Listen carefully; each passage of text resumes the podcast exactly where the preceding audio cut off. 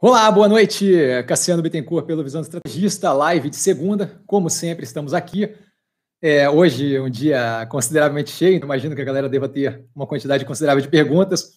De qualquer forma, é, seguimos, tá? Então, primeiramente, o que eu falo aqui, minha opinião, minha visão sobre investimento, o que eu faço com meu dinheiro, com meus investimentos, não, não é de forma alguma indicação de compra, venda de qualquer ativo, tá? Só para deixar isso bem claro e tirar isso do caminho. Eu sempre gosto de começar com uma introdução, Tá? A ideia aqui é a gente poder justamente tirar dúvidas sobre o mercado financeiro, mais fortemente aí ações, uma vez que a gente tem os juros muito baixos nesse momento, então acaba não favorecendo muito a renda fixa. Tá? De qualquer forma, a gente começa sempre com uma apresentação. Meu nome é Cassiano Bittencourt, sou formado em Economia pela Fundação Júlio Vargas do Rio de Janeiro. Trabalhei um bom tempo com análise de crédito corporate e unidades externas do Itaú e também pelo Itaú com fundo de investimento offshore. É, muito mais a parte de back-office, tá? É, de qualquer forma, hoje eu sou investidor e estrategista do mercado financeiro. É, a ideia aqui, é, para quem é novo, para quem está chegando, para quem pegar a live depois, é basicamente fazer qualquer pergunta e eu, eu me virar para responder aqui, me virar nos 30 para responder. Tá? Então eu já começo tocando direto para as perguntas, uma vez que a gente vai ter possivelmente uma cacetada de perguntas hoje. Tá, o Darlan, boa noite, mestre, boa noite a todos, boa noite, Darlan.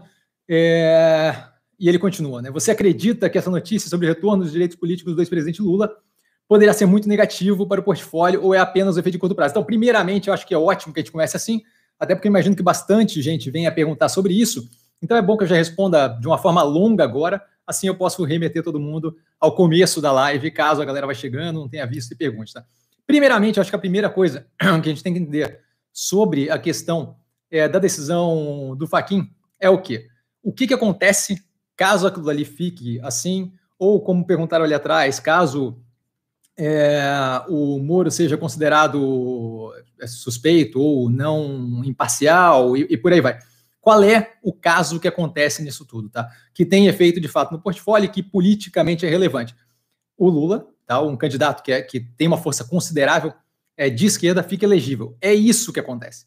Tá? Ele não vira presidente automaticamente, ele não vira o rei do Brasil, ele não passa a ter uma vara de condão que consegue mandar em todo mundo e afundar o mercado. Então, assim, esse é o primeiro entendimento que eu acho que vale a pena ter. A impressão que passa quando a gente tem a notícia é de que Bibri Babribup, o cara virou presidente do dia para noite, ele veio com uma vingança violenta contra o Brasil. E não é bem essa a questão que a gente está discutindo. Né? Então, acho que a primeira coisa que é importante é ter entendimento do que, que acontece. O que acontece caso o Moro seja considerado suspeito, caso é, o Faquin tem a decisão monocrática dele, que, diga de passagem, ele, ele, ele, aparentemente fez por cima da decisão do Teori Zavascki, é, que caso isso se mantenha, o que acontece é a recuperação dos direitos políticos de um candidato, tá, que, que, que é o Lula, todo mundo sabe qual é a visão dele com relação à, à economia e tal, e mais do que isso, acho que vale entender que a gente não sabe qual vai ser a plataforma de governo que ele pretende colocar, não sabe qual vai ser é, o, o nível de direcionamento é, mais esquerda, mais centro que ele vai tentar colocar. Quando ele foi eleito a primeira vez, por exemplo, ele era conhecido como é, o Lulinha Paz Amor, Paz Amor, justamente por tentar englobar tanto a parte da esquerda quanto a parte do centro. Então, assim, antes de acreditar que aquilo dali é uma decisão que vai afetar é, de forma, é, como é que eu vou falar, de forma já garantida, já escrita em pedra, já, já confirmada negativamente o Brasil como um todo, acho que antes a gente tem que dar um tempo e respirar fundo para entender o que está sendo decidido. E o que está sendo decidido é a elegibilidade de um candidato que vai competir como os outros candidatos em uma eleição no final de 2022. Tá? Estamos no começo de 2021. Então, assim, antes de entrar em desespero, antes de parar, entender qual é o problema. E esta é a questão. E o problema eu falo no sentido genérico de o que, que a gente está avaliando, tá? Não no sentido de necessariamente ser um problema. É, então, assim, tendo em vista e sabendo que tudo que está sendo definido aqui é a elegibilidade de um candidato, a gente passa para frente. Então, assim, a gente tem uma, algumas situações ali que afetam negativamente o preço dos ativos, é, especialmente no curto prazo, mas que podem afetar sim médio e longo prazo, porque são questões que de fato afetam é, algumas, alguma, alguns, alguns alicerces importantes de política, economia, judiciária aqui do Brasil. Tá? O primeiro deles é o quê? A gente tem, é, com essa decisão monocrática sendo jogada assim, e uma decisão que acaba afetando bastante do mundo político, bastante de previsibilidade das coisas aqui no Brasil, a gente tem o quê? Uma insegurança, um aumento da sensação de insegurança jurídica. Isso daí é negativo, Isso daí não é positivo, isso é, é, o Brasil e a gente vê consistentemente. A galera eventualmente me pergunta: ah, por que, que você não quer saneamento agora? Porque não tem regra definida. Então, saber que as regras definidas estão sendo tratadas através de decisão monocrática por cima de decisão de um outro ministro que acabou morrendo num acidente de avião, se não me engano, né, o Teori Zavascki, é, não, não passa a maior segurança do mundo de que aquilo ali é, tem uma paridade entre os ministros do Supremo e que não é mais ou menos cheguei primeiro ou, ou, ou dei adesão por último, é a minha que vale, certo? Então, esse é um ponto que de fato afeta negativamente é, o Brasil, o país como um todo, especialmente na parte de segurança jurídica. Isso daí a gente vê é, causando efeito, por exemplo, é, eventos aí, historicamente a gente vê causando efeito do quê? Precificação de ativo do setor que trabalha com concessão, com setor controlado pelo governo, como energia elétrica e por aí vai. Por quê? Porque eventualmente você não sabe quando vai ser tomada alguma decisão que não estava de acordo com as regras, mas que afeta diretamente a operação da, da, da, das empresas. Então, empresas que têm regulamentação por setor, é, regulamentação por governo, ou que tem algum tipo de embrólio legal que pode vir a ser decidido não necessariamente de acordo com as regras pré-definidas, isso acaba criando uma pressão. Tá? Isso é sabido do Brasil, isso não é como se fosse uma novidade. É, por mais que não fosse esperado agora, a gente, eu pelo menos sempre tive na conta de que, olha, é uma possibilidade. A gente viu aí todo o movimento do, da questão lá que chamam de vaza-jato, né, da, da, das conversas de Moro, da Lanhol e por aí vai, é, a gente viu ali que, de fato, tinha um movimento ali de consistente trabalho na direção de anulação do processo que foi tocado pela, pelo, pelo é, corpo é, judiciário lá de judicial de Curitiba. Então era mais do que natural que é, fosse considerado como uma possibilidade. Isso cria essa questão que eu acho negativa, que é justamente a insegurança jurídica. Tá? Com relação à decisão tomada pelo Faquin, e a gente passa para um outro ponto, o que, que acontece? É, aparentemente, pelo que eu estou entendendo, e aí a gente ainda tem pouca informação, ainda está muito pouca, ainda tem coisa saindo o tempo todo, tá? Então eu tenho avaliado à medida que as coisas vão acontecendo, e o que eu tenho visto é o quê? Aquilo ali foi uma decisão aparentemente monocrática pelo Faquin, tá? Pela segunda turma, se não me engano. E aí, é, essa decisão foi dada aparentemente por cima de uma decisão já dada pelo Teori Zavascki, tá? Que mantinha a competência é, em Curitiba. A temporalidade da coisa não é propriamente a que passa a maior segurança, né? Foi quatro anos depois do, do acontecido que resolveu se voltar atrás daquilo dali. Aquilo ali, a, a, essa questão de julgamento pode ser levada à segunda turma para decisão, pode ser levada a plenário para decisão. Então tem todo um, uma é, todo, todo, tem, tem, várias decisões de, de, vários atores diferentes, os outros dez ministros do Supremo, que, que, do Supremo, que vão influenciar na possível resolução desse caso. Então, não é dado ainda que isso de fato vá se estender ad eterno. Tá? A gente tem, independente disso, um peso que afeta é, o curto prazo do mercado, com certeza. A gente viu hoje o efeito que teve no dólar. Isso é necessariamente negativo? Isso é negativo para algumas operações do portfólio, para outras operações do portfólio é, é, acaba sendo positivo, e a gente já tem um portfólio é, diversificado justamente com esse intuito. Eu não consigo adivinhar esse tipo de Black Swan, certo? Eu não consigo adivinhar que esse tipo de coisa dessa forma agressiva vai acontecer. Então, o portfólio fica preparado de forma diversificada justamente para, na hora que vem um impacto desse, absorver de forma positiva em alguns pedaços, negativa em outros. Operações, por exemplo, que não vejo por que não serem beneficiadas no curto prazo de desespero e apavoro e todo mundo joga o papel para cima.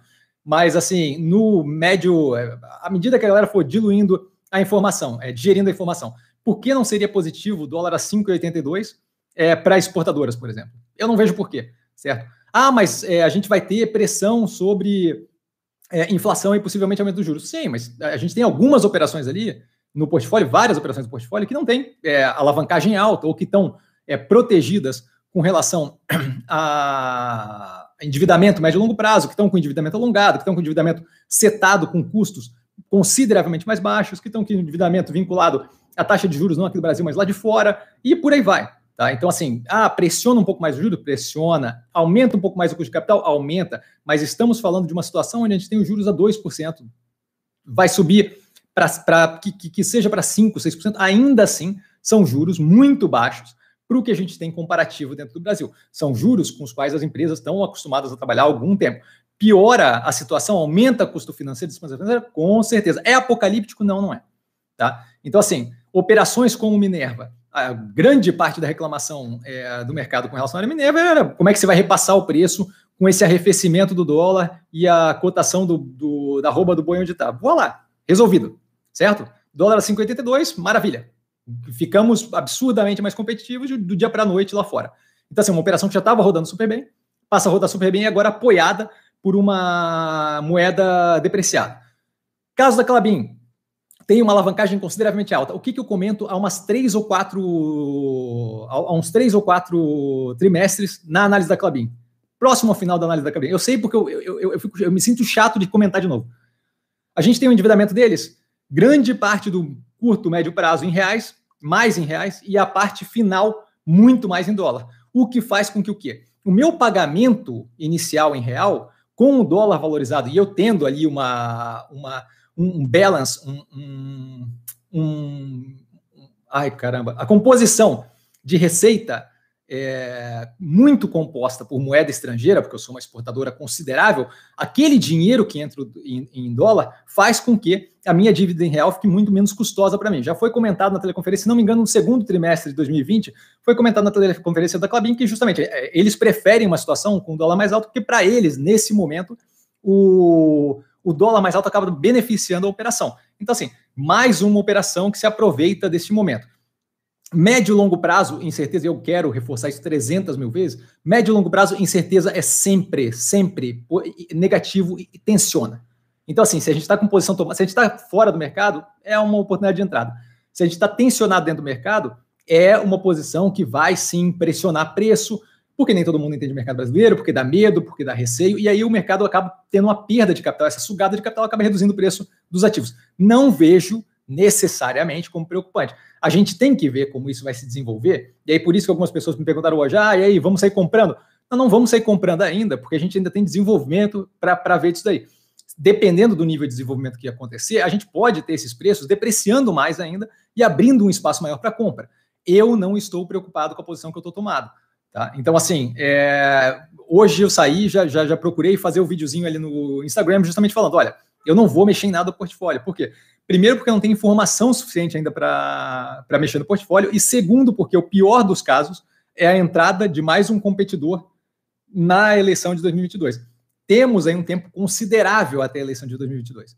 Mais do que isso, a gente não viu ainda como vão se mover as forças políticas. Eu não sei se vocês lembram da, da eleição de 2018, mas a gente estava muito preocupado, a gente, eu digo, o mercado estava muito tenso, um pouco antes da facada do Bolsonaro. Aquela facada foi o que meio que selou é, a, a, noção de que a gente tem, é, a gente sabe qual é o norte que vai ser levado daqui para frente, a gente sabe mais ou menos para onde é que vai a eleição daqui para frente. E essa adição de pelo menos aparente é, capacidade de prever o andamento foi o que aliviou um pouco e fez aquela subida de mercado. Você deixa de ter aquela dúvida toda sobre quem pode ser o candidato e aí fica um negócio perdido onde você não sabe se vai ou se não vai, e aí você tem pelo menos uma, uma direção. Se o direcionamento é positivo ou negativo, é uma questão política e ideológica de cada um.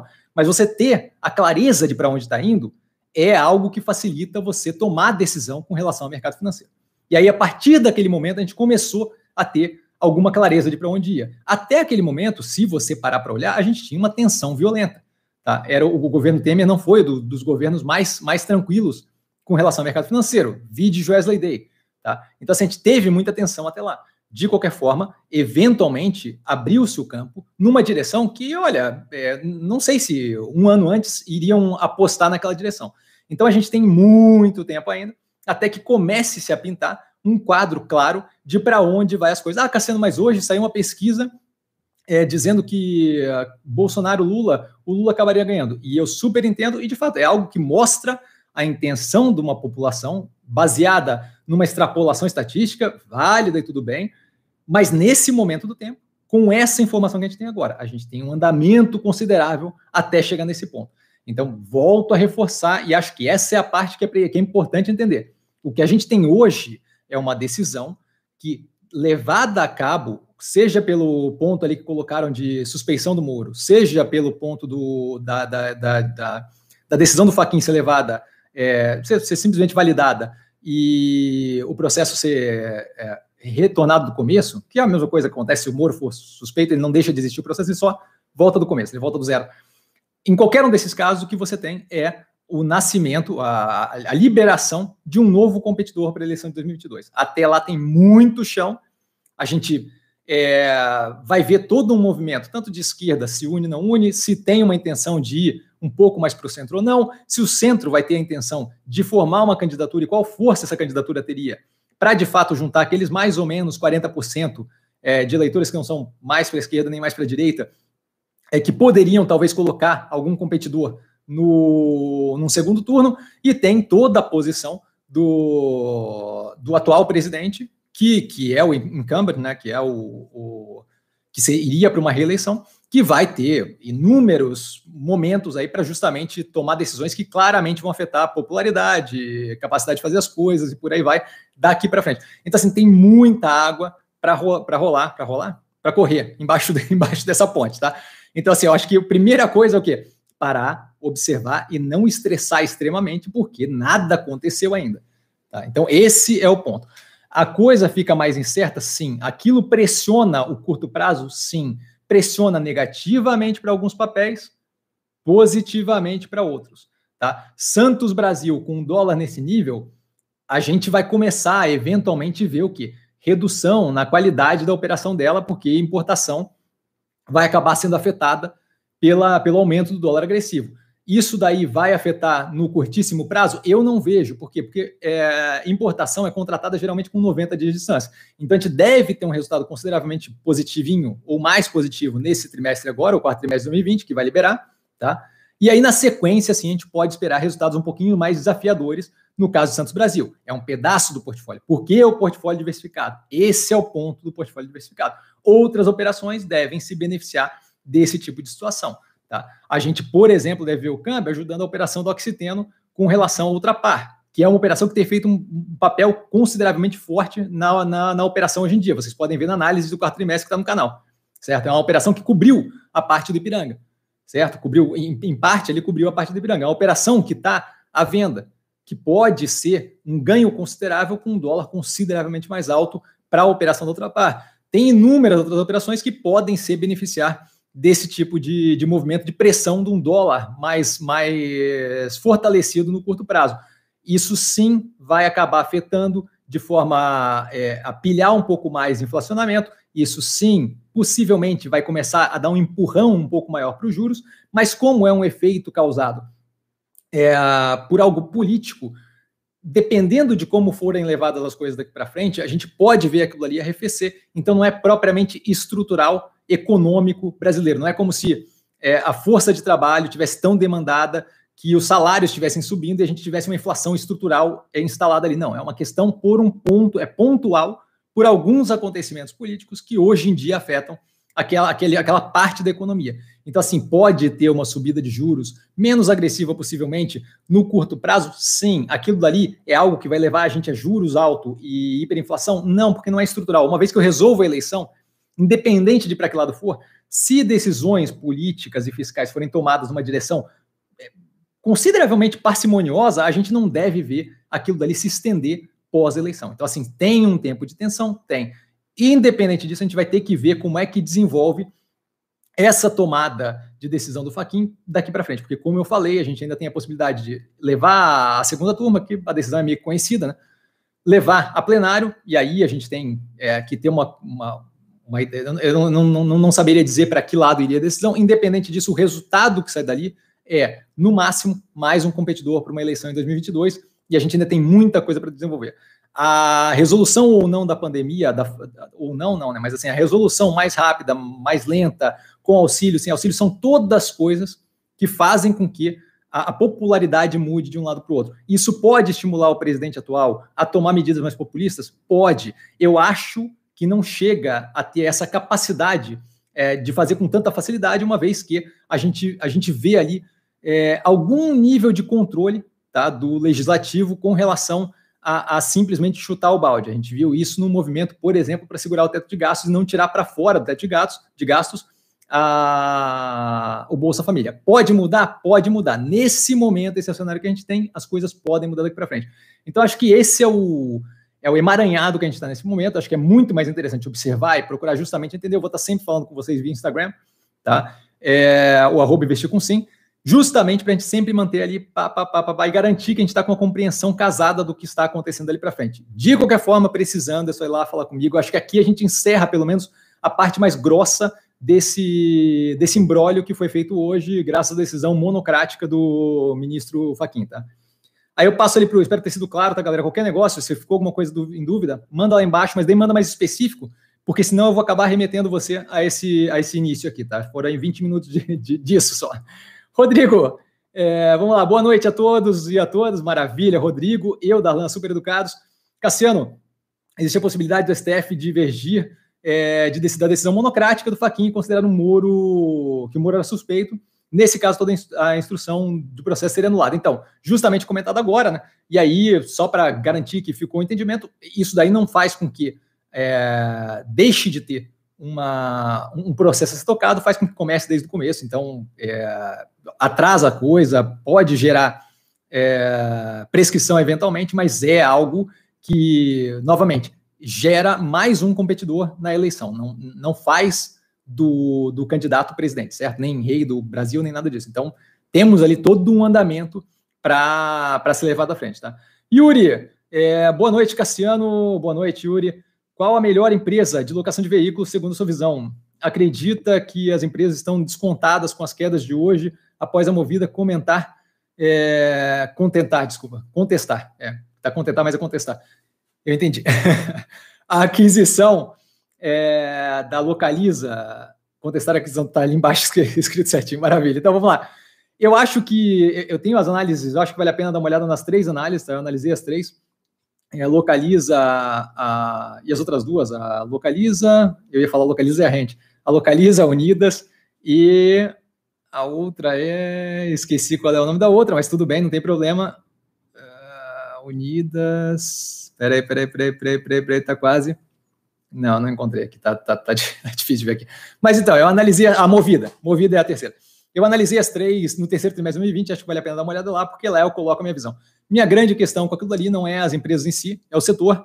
É, uma vez que a gente tem justamente uma entrada mais agressiva em busca de ganho em outros setores, em busca de expansão da operação pela dificuldade, de operações de montadoras que estão começando a justamente entender que o negócio delas não pode ser pura e simplesmente revenda de veículos, montagem e revenda de veículos, e, vender veículo, porque elas, aquilo dali está começando a ficar um modelo que não casa mais, e aí eles estão justamente expandindo para locação, para mensalidade, por aí vai. E eu não acho que uma operação verticalizada vai ter uma capacidade menor ou pior de competição do que uma operação como localiza, como movida, porque se você monta o veículo, você obviamente consegue, especialmente para motivo de competição, espremer margem aqui, espremer margem ali e ficar mais competitiva naquele setor. Então, eu vejo o médio e longo prazo é um pouco é, muito inseguro e, e, possivelmente negativo para esse tipo de operação. Acho que vale a pena dar uma olhada nas análises do canal, eu, eu entro justamente nisso mais a fundo lá, mas basicamente é isso, tá? Rodrigo, nesse contexto, o processo contra o Lula viraria pó. O, estamos falando lá da questão do Moro ser considerado é, suspeito. E dificilmente haveria tempo de refazer a instrução e impedir sua candidatura em 2022. Sendo esse o cenário, qual seria o seu racional para a bolsa. É, então, vamos lá. É, sendo esse o cenário, tem uma cacetada de coisa que a gente tem que ver, certo? A gente não sabe, por exemplo, quais vão ser as forças que vão estar disputando ali. A gente tem é, um, uma, um empurrão considerável para ter uma, uma opção de centro, evitando que a disputa fique entre é, Bolsonaro e Lula, ou Bolsonaro e Haddad, ou qualquer coisa do gênero. Então, essa, essa força de centro pode eventualmente vir é, e aí eu não sei se, o quão, quão possível é isso, mas assim, imaginando só para dar uma noção do quão, do quão largo é o gradiente, né? Essa força de centro pode vir a se associar com, com um pedaço da esquerda, pode vir a associar, associar com uma força um pouco mais direita, e isso daí pode angariar força suficiente para ir para um segundo turno com esquerda ou com direita. Isso daí tudo faz com que o Lula está na disputa agora, não tenha como dar para a gente uma visibilidade clara de nada do que vai acontecer. A gente tem muito caminho até lá ainda certo? É, o, o, próprio Bolsonaro não foi um candidato que, que, que, que uh, apareceu com força muito tempo antes da eleição, sabe? Ganhou muito mais força, mais próximo do, do processo eleitoral. Então, assim, é, não, não, eu, eu dizer aqui o que, que seria isso não, não, não vai resolver de nada, certo? Porque 100% chute, porque a gente não viu, tem muito tempo até lá, e a gente não viu ainda o que, que pode ou não pode acontecer. A gente vai começar, acho que agora, a ver com um pouquinho mais de agressividade as forças políticas que têm interesse. Eu imagino que o Ciro Gomes deve estar revoltado em casa.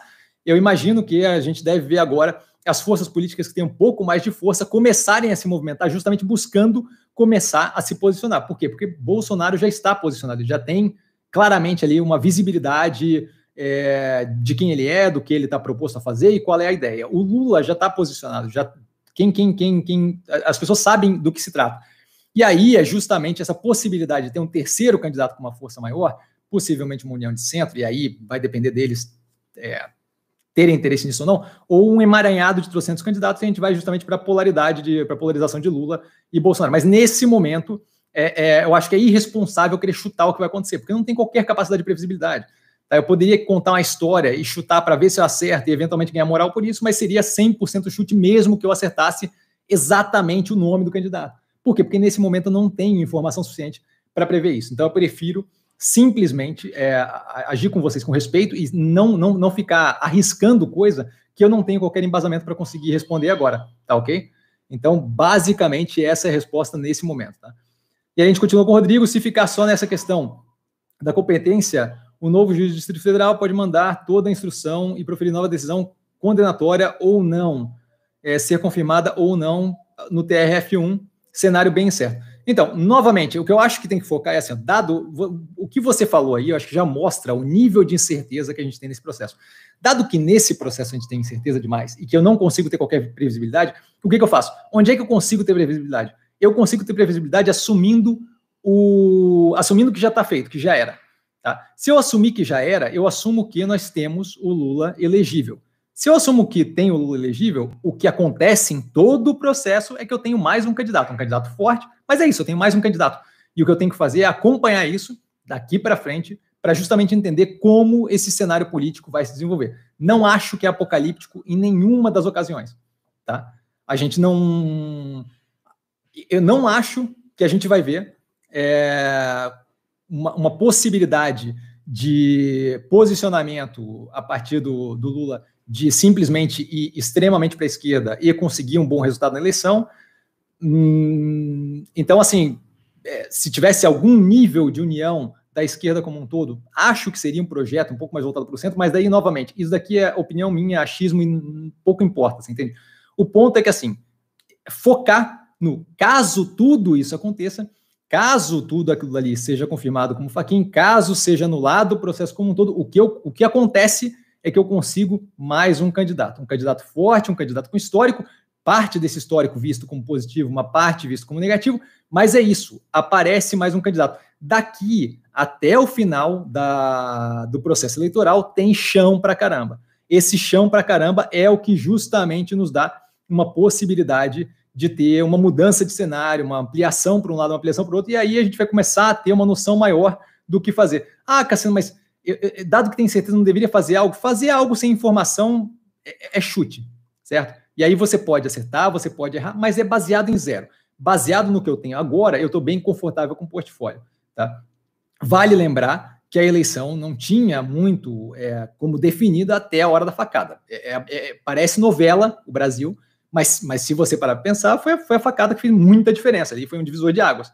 Tá? Então, assim, muita coisa para acontecer, muito chão para andar e nesse momento eu estou consideravelmente confortável com a situação que o Brasil está. Se o governo começar a tomar atitude mais populista, a gente vai ter que ver como lidar com o, o, portfólio. Mas a princípio tem parte do portfólio que se beneficia desse estresse todo, que é justamente a parte de exportadora e por aí vai.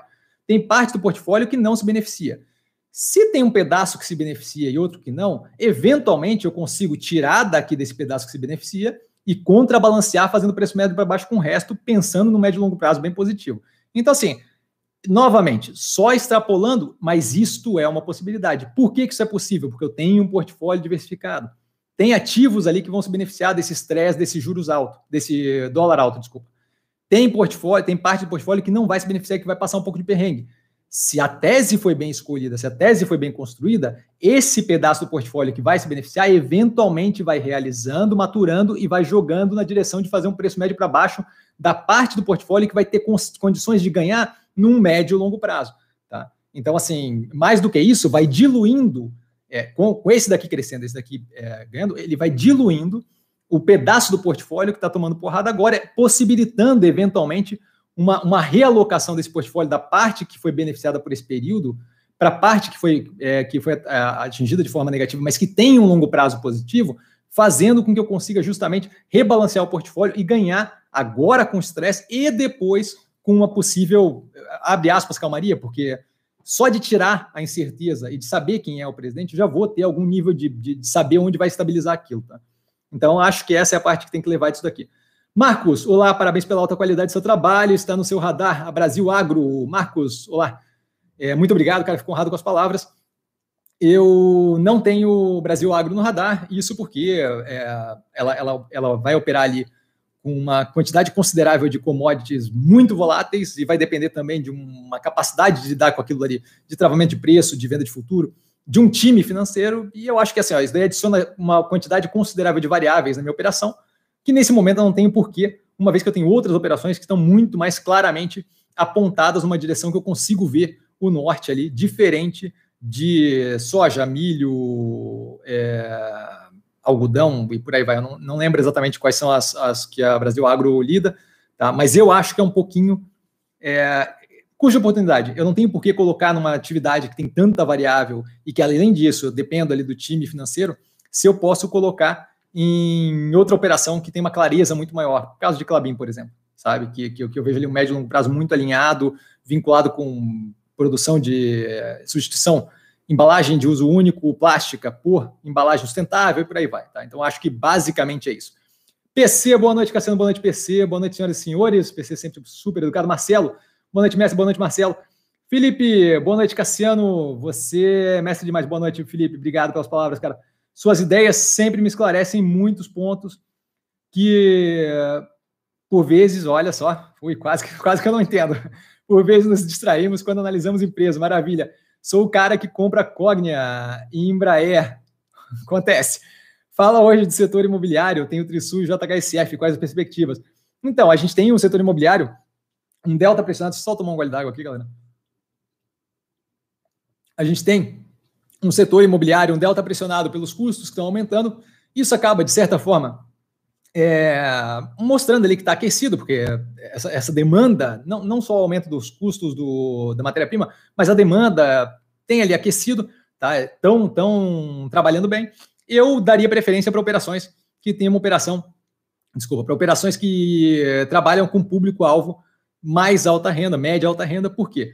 Estando vinculado, e a gente tem visto isso, eu falei inclusive no Compondo da Tese, se não me engano, dessa semana, desse sábado, é, tendo isso vinculado a um programa social ali, o caso do Casa Verde Amarela, Minha Casa Minha Vida, eu acabo, eu não, não sei ainda qual é o que está valendo, mas vocês entenderam o que eu estou falando, eu acabo tendo uma operação que tem um limite de teto. E aí essa margem acaba espremendo uma vez que o meu custo começa a aumentar. Se eu estou trabalhando com gente de mais alta renda, que é o caso justamente da tua JHSF ali, eu consigo repassar o preço do aumento do meu custo, em, dependendo da minha capacidade é, comercial, mas eu geralmente consigo repassar esse preço para o cliente final, o que torna inócuo o aumento da matéria-prima. Só para dar um exemplo básico que a gente comenta direto, ah, o aumento da rouba do boi da, da, da Minerva. Se eu consigo repassar para o cliente final na China, não deixa de ser um problema, porque a minha margem continua a mesma ou aumenta.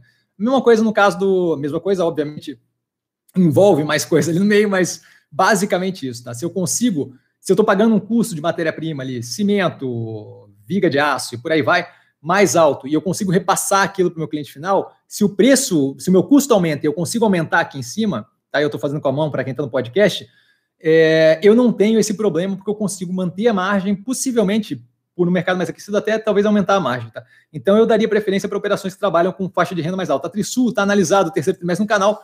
Eu não lembro propriamente da faixa de renda, tá? mas JHSF eu, eu, eu conheço, é, a operação tem um pedaço de construção civil, não é propriamente construção civil, mas a diversificação dela e o fato dela estar vinculada bastante a um público de renda mais alto, que perde menos massa salarial durante crise, a gente viu aí falado bastante da recuperação em K, né? Onde eu, eu tenho a queda violenta, e aí a recuperação, a, as faixas de renda mais baixa acabam afundando um pouco mais, e a faixa de renda mais alta acaba recuperando consideravelmente rápido o poder de compra que tinha antes, aquilo ali acaba favorecendo operações como, por exemplo, da JHSF, quem vai no Fazano é gente de posse, quem vai, quem frequenta o Cidade Jardim, gente de posse, então, são pessoas que têm uma perda menor na massa salarial e que acaba justamente possibilitando eu ter um retorno à normalidade de forma mais rápida, mais agressiva, que deve favorecer consideravelmente a operação, tá? Então, é, não me desagrada a operação, gosto do setor imobiliário, mas, novamente, daria preferência a operações que não estão operando tanto na, na faixa Minha Renda, minha, minha Casa Minha Vida ou Casa Verde Amarela. Ah, Cassiano, mas tem MRV na carteira. Se você olhar a operação da MRV, uma operação bem diversificada, inclusive falaram muito mal da compra da HS quando foi feita, eu fiquei bem tranquilo, tem vídeo no canal, se não me engano, falando disso.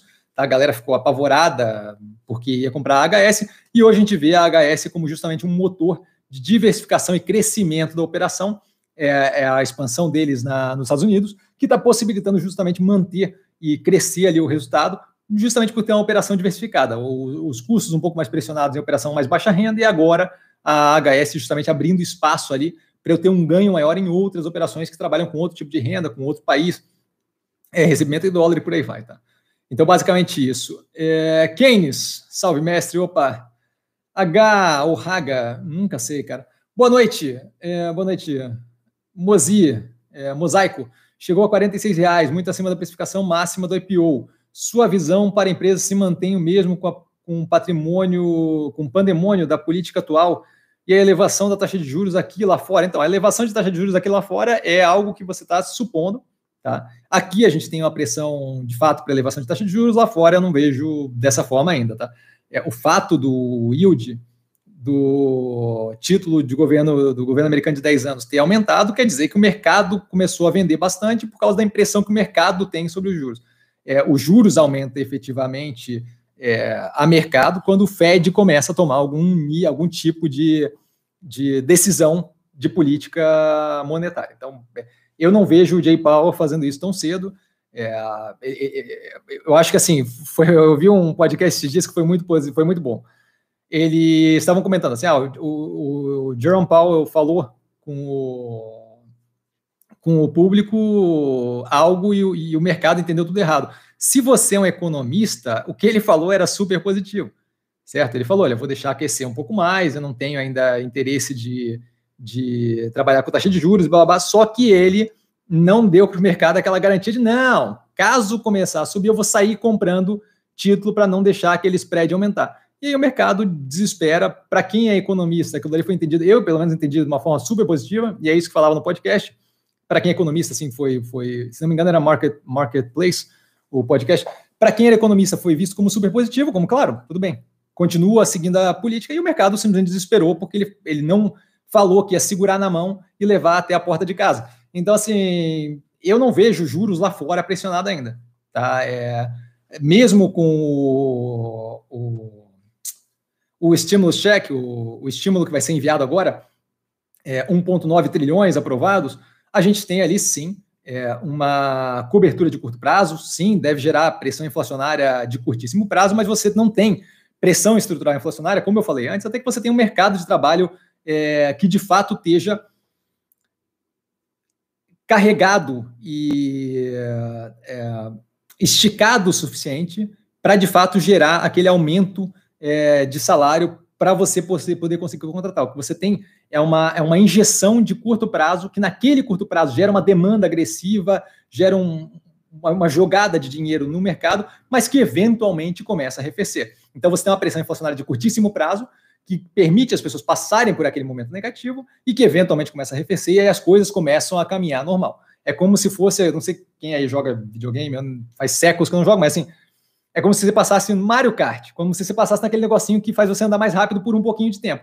Aquilo ali não significa que você vai andar mais rápido eternamente, significa que naquele momento você tem um boost naquele momento que te faz andar um pouco mais rápido. O estímulo é basicamente isso, não é a de eterno, é uma raquetada de grana que faz com que aquele momento eu fique, é, o mercado como todo fique monetariamente mais líquido e eventualmente aquilo ali vai se saindo. E a ideia é que, que rode na economia e que dê um, um tranco para a economia voltar a andar no, mais ao normal e que aquilo ali faça com que perdas de emprego antigas não sejam permanentes e que eu comece a ter um giro na economia para poder começar a querer contratar e reduzir a, o desemprego. Isso leva tempo, isso não é do, do dia para a noite, tá? Então eu não vejo como elevação de juros lá fora. Tá? De qualquer forma, é, o caso da, da Mosaico é uma empresa de tecnologia, não vejo qual é a. Acabou de sair do IPO e recebeu uma traulitada de dinheiro. Eu não vejo qual é o problema para ela do, do, do juro subir, certo? A empresa não está alavancada, a empresa não não tá, tá, opera com tecnologia, é um negócio escalável. Eu, eu não vejo por que, que afetaria ela. É, não depende de é, compra de é, investimento grande em bem de capital, nem nada disso. Não, não vejo por que para ela seria um problema. Tá? Basicamente isso. Vale o que está na análise. Paulo, boa noite, Cassiano, boa noite, Paulo. Marcelo, Lula Day gerando novas oportunidades de compra, ações bem descontadas. Acho que, como falei antes, vale a pena, é, nesse momento, observar um pouco para a gente poder entender qual é o nível de estresse que vai surgir, porque pode ser que o negócio fique um pouco mais tenso no mercado e essa tensão pode abrir mais preço ainda é, nos ativos que a gente tem em carteira. Então eu aguardaria um pouco para começar a querer aproveitar desconto nesse caso. Outros casos que a gente viu aí de estresse, de desespero gratuito do mercado, não. É, tem mais é que entrar e fazer preço médio para baixo. Nesse momento agora, eu aguardaria um pouco mais, porque a gente pode ver um pouquinho mais de estresse causado por isso. A gente não sabe ainda como é que vai desenvolver isso, pode dar um pouco mais de, de tensão ali, tá?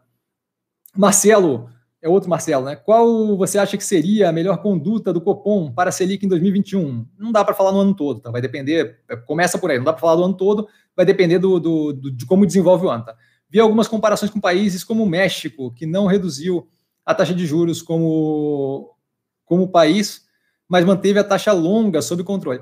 Então, é, tem, que, tem que lembrar que a taxa longa do Brasil não está sendo afetada pela política monetária do Copom. A taxa longa do Brasil está sendo afetada pelo aumento da percepção do risco político fiscal do Brasil. E essa parte é do executivo, não é, é, é política fiscal não monetária. Tá? Então, não dá para querer é, colocar a situação ali como sendo pura e simplesmente o Copom mexendo um, um dialzinho, um, um, botãozinho e fazendo a, os juros longo crescer ou descer. Aquilo ali não depende por simplesmente disso. A, a inflação é, é, é construída, a inflação, os juros são construídos com base em perspectiva de inflação, em risco país. Tá? A gente, se a gente tivesse aqui é, passando reforma, é, o executivo com, com, uma, com uma posição clara sobre manutenção do regime fiscal de uma forma austera, a gente não teria essa curva de juros longo oscilando. Então, assim, querer comparar um país com outro, sem levar em consideração a minúcia das diferenças, tamanho e por aí vai, é querer comparar laranja e, e, melancia, tá? Então, assim, essa comparação não é propriamente algo que a gente possa fazer. Com relação à política monetária do Copom, a gente vai depender muito de como as coisas forem andando. Nesse momento, possivelmente, se continuar com essa subida do dólar agora, deve dar uma pressão maior na inflação. Tá? Se isso, isso, isso chamaria uma subida é, nesse momento de, de juros, para poder justamente ter, dar um controle nisso daí. Isso tudo tem que ser feito levando em consideração a política fiscal, tá? Então tem que ser feito levando em consideração o auxílio emergencial, tem que ser feito levando em consideração o quanto eu vou aumentar, baseando ali no quanto, quanto isso daqui vai me afetar a médio e longo prazo, efetivamente, tá? É, não dá para tomar esse tipo de decisão daqui para o final do ano. A gente vai avaliando a cada momento. Então, eu não, não, não acho que seria sábio o Copom tomar uma decisão para o ano de 2021 inteiro e não acho que seria razoável eu querer adivinhar qual é. Tá? Então, eu acho que esse tipo de coisa tem que ser tomada à medida que as coisas vão acontecendo. A gente tem que ver o quanto vai ter de efeito no, na inflação, essa subida agressiva de, de dólar de hoje, e essa que vem acontecendo há algum tempo pelo aumento do risco, o quanto isso pode ou não pode ser mitigado por um auxílio emergencial dentro do teto, o quanto isso pode ou não pode ser mitigado por uma, um início de discussão de uma reforma administrativa ou tributária, para dar continuidade no, no, no, ritmo da tributária, da, da, das, das, reformas, desculpa, e, e, isso daí vai ter um efeito ou não nesse risco Brasil, no, no dólar, na pressão inflacionária, na, na, fuga de capital e por aí vai. Então, assim, não dá para tomar decisão desse jeito. Acho que talvez agora fosse uma boa ter algum nível de, de subida de juros para mostrar que, que, que, se precisar vai fazer, isso daí mostra um nível de austeridade, pelo menos na política monetária. Tá? É, mas, novamente, eu procuro não ficar pensando no que eu gostaria, eu avalio o que está acontecendo e, e, procuro projetar o que eu vou fazer baseado naquilo. Tá? Então, eu não, eu não gosto muito desse negócio de qual eu acho que seria a melhor é, medida, porque daí eu começo a deixar de ser o, o cara que faz análise do que está acontecendo, eu começo a virar torcida, e aí virou torcida, o negócio desanda. Tá? Erlano, Cassiano, com a provável subida de taxa de juros em março sendo a tendência, qual setor será mais prejudicado? Ações da, do IMAT só bombando, hein? Então, eu, eu acho que assim, depende da subida de juros, depende da consistência disso, depende de qual é o, o andamento disso médio e longo prazo, não dá para ser visto de forma separada. Eu não acho que meio ponto percentual é, de subida nos juros vai, vai, vai, vai acabar com qualquer operação. A gente está trabalhando com juros na faixa de 2%, certo? Então, assim, é, piora marginalmente mais forte as empresas que estão alavancadas. É, mas, assim, não acho que vai ser algo que vai.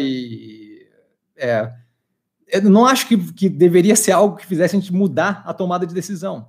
Tá? Uma subida de juros para segurar uma subida de, de, inflação de curto prazo por questões pontuais. Então, assim, eu, eu, eu não estou propriamente preocupado com isso nesse momento. Eu estaria preocupado se fosse uma subida de inflação estrutural e não causada por questões pontuais que têm como ser resolvidas ou que têm prazo para acabar. Tá? Então, assim, a subida de dólar hoje, que deve pressionar a inflação médio longo, é, que deve pressionar a inflação curto prazo, é uma subida de dólar por uma, por uma decisão judicial que afetou o cenário político. Não é propriamente estrutural da economia, você entende? E aquilo dali depende muito de qual postura vai ser adotada é, se for levado a cabo a liberação da competição pelo Lula, qual postura ele vai adotar como candidato. Então, assim, é, são, são todas coisas que podem ser muito negativas agora e que podem ser arrefecidas em, em tão rápido quanto.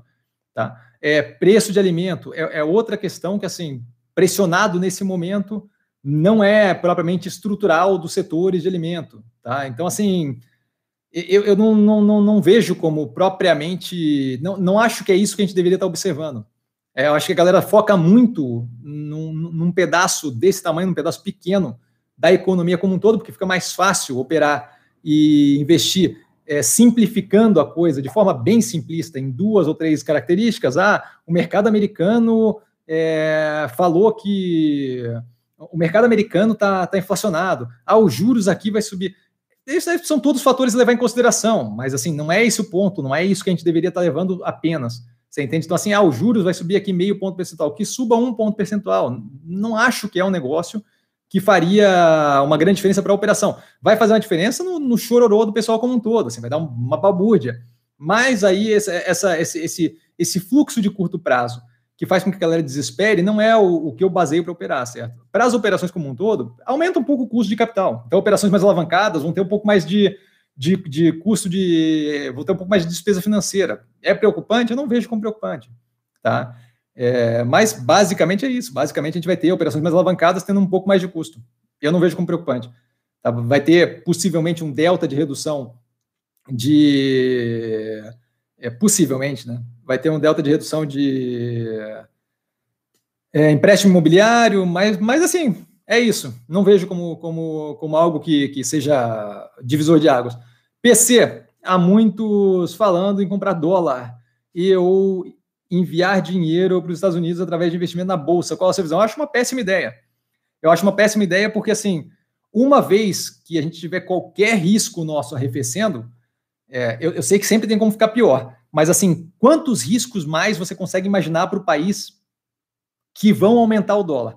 A gente teve o, o presidente de, de, do qual o mercado tem medo, claramente, deixou claro hoje, do qual o mercado tem medo ser liberado para concorrer no meio de uma pandemia onde está completamente descontrolado.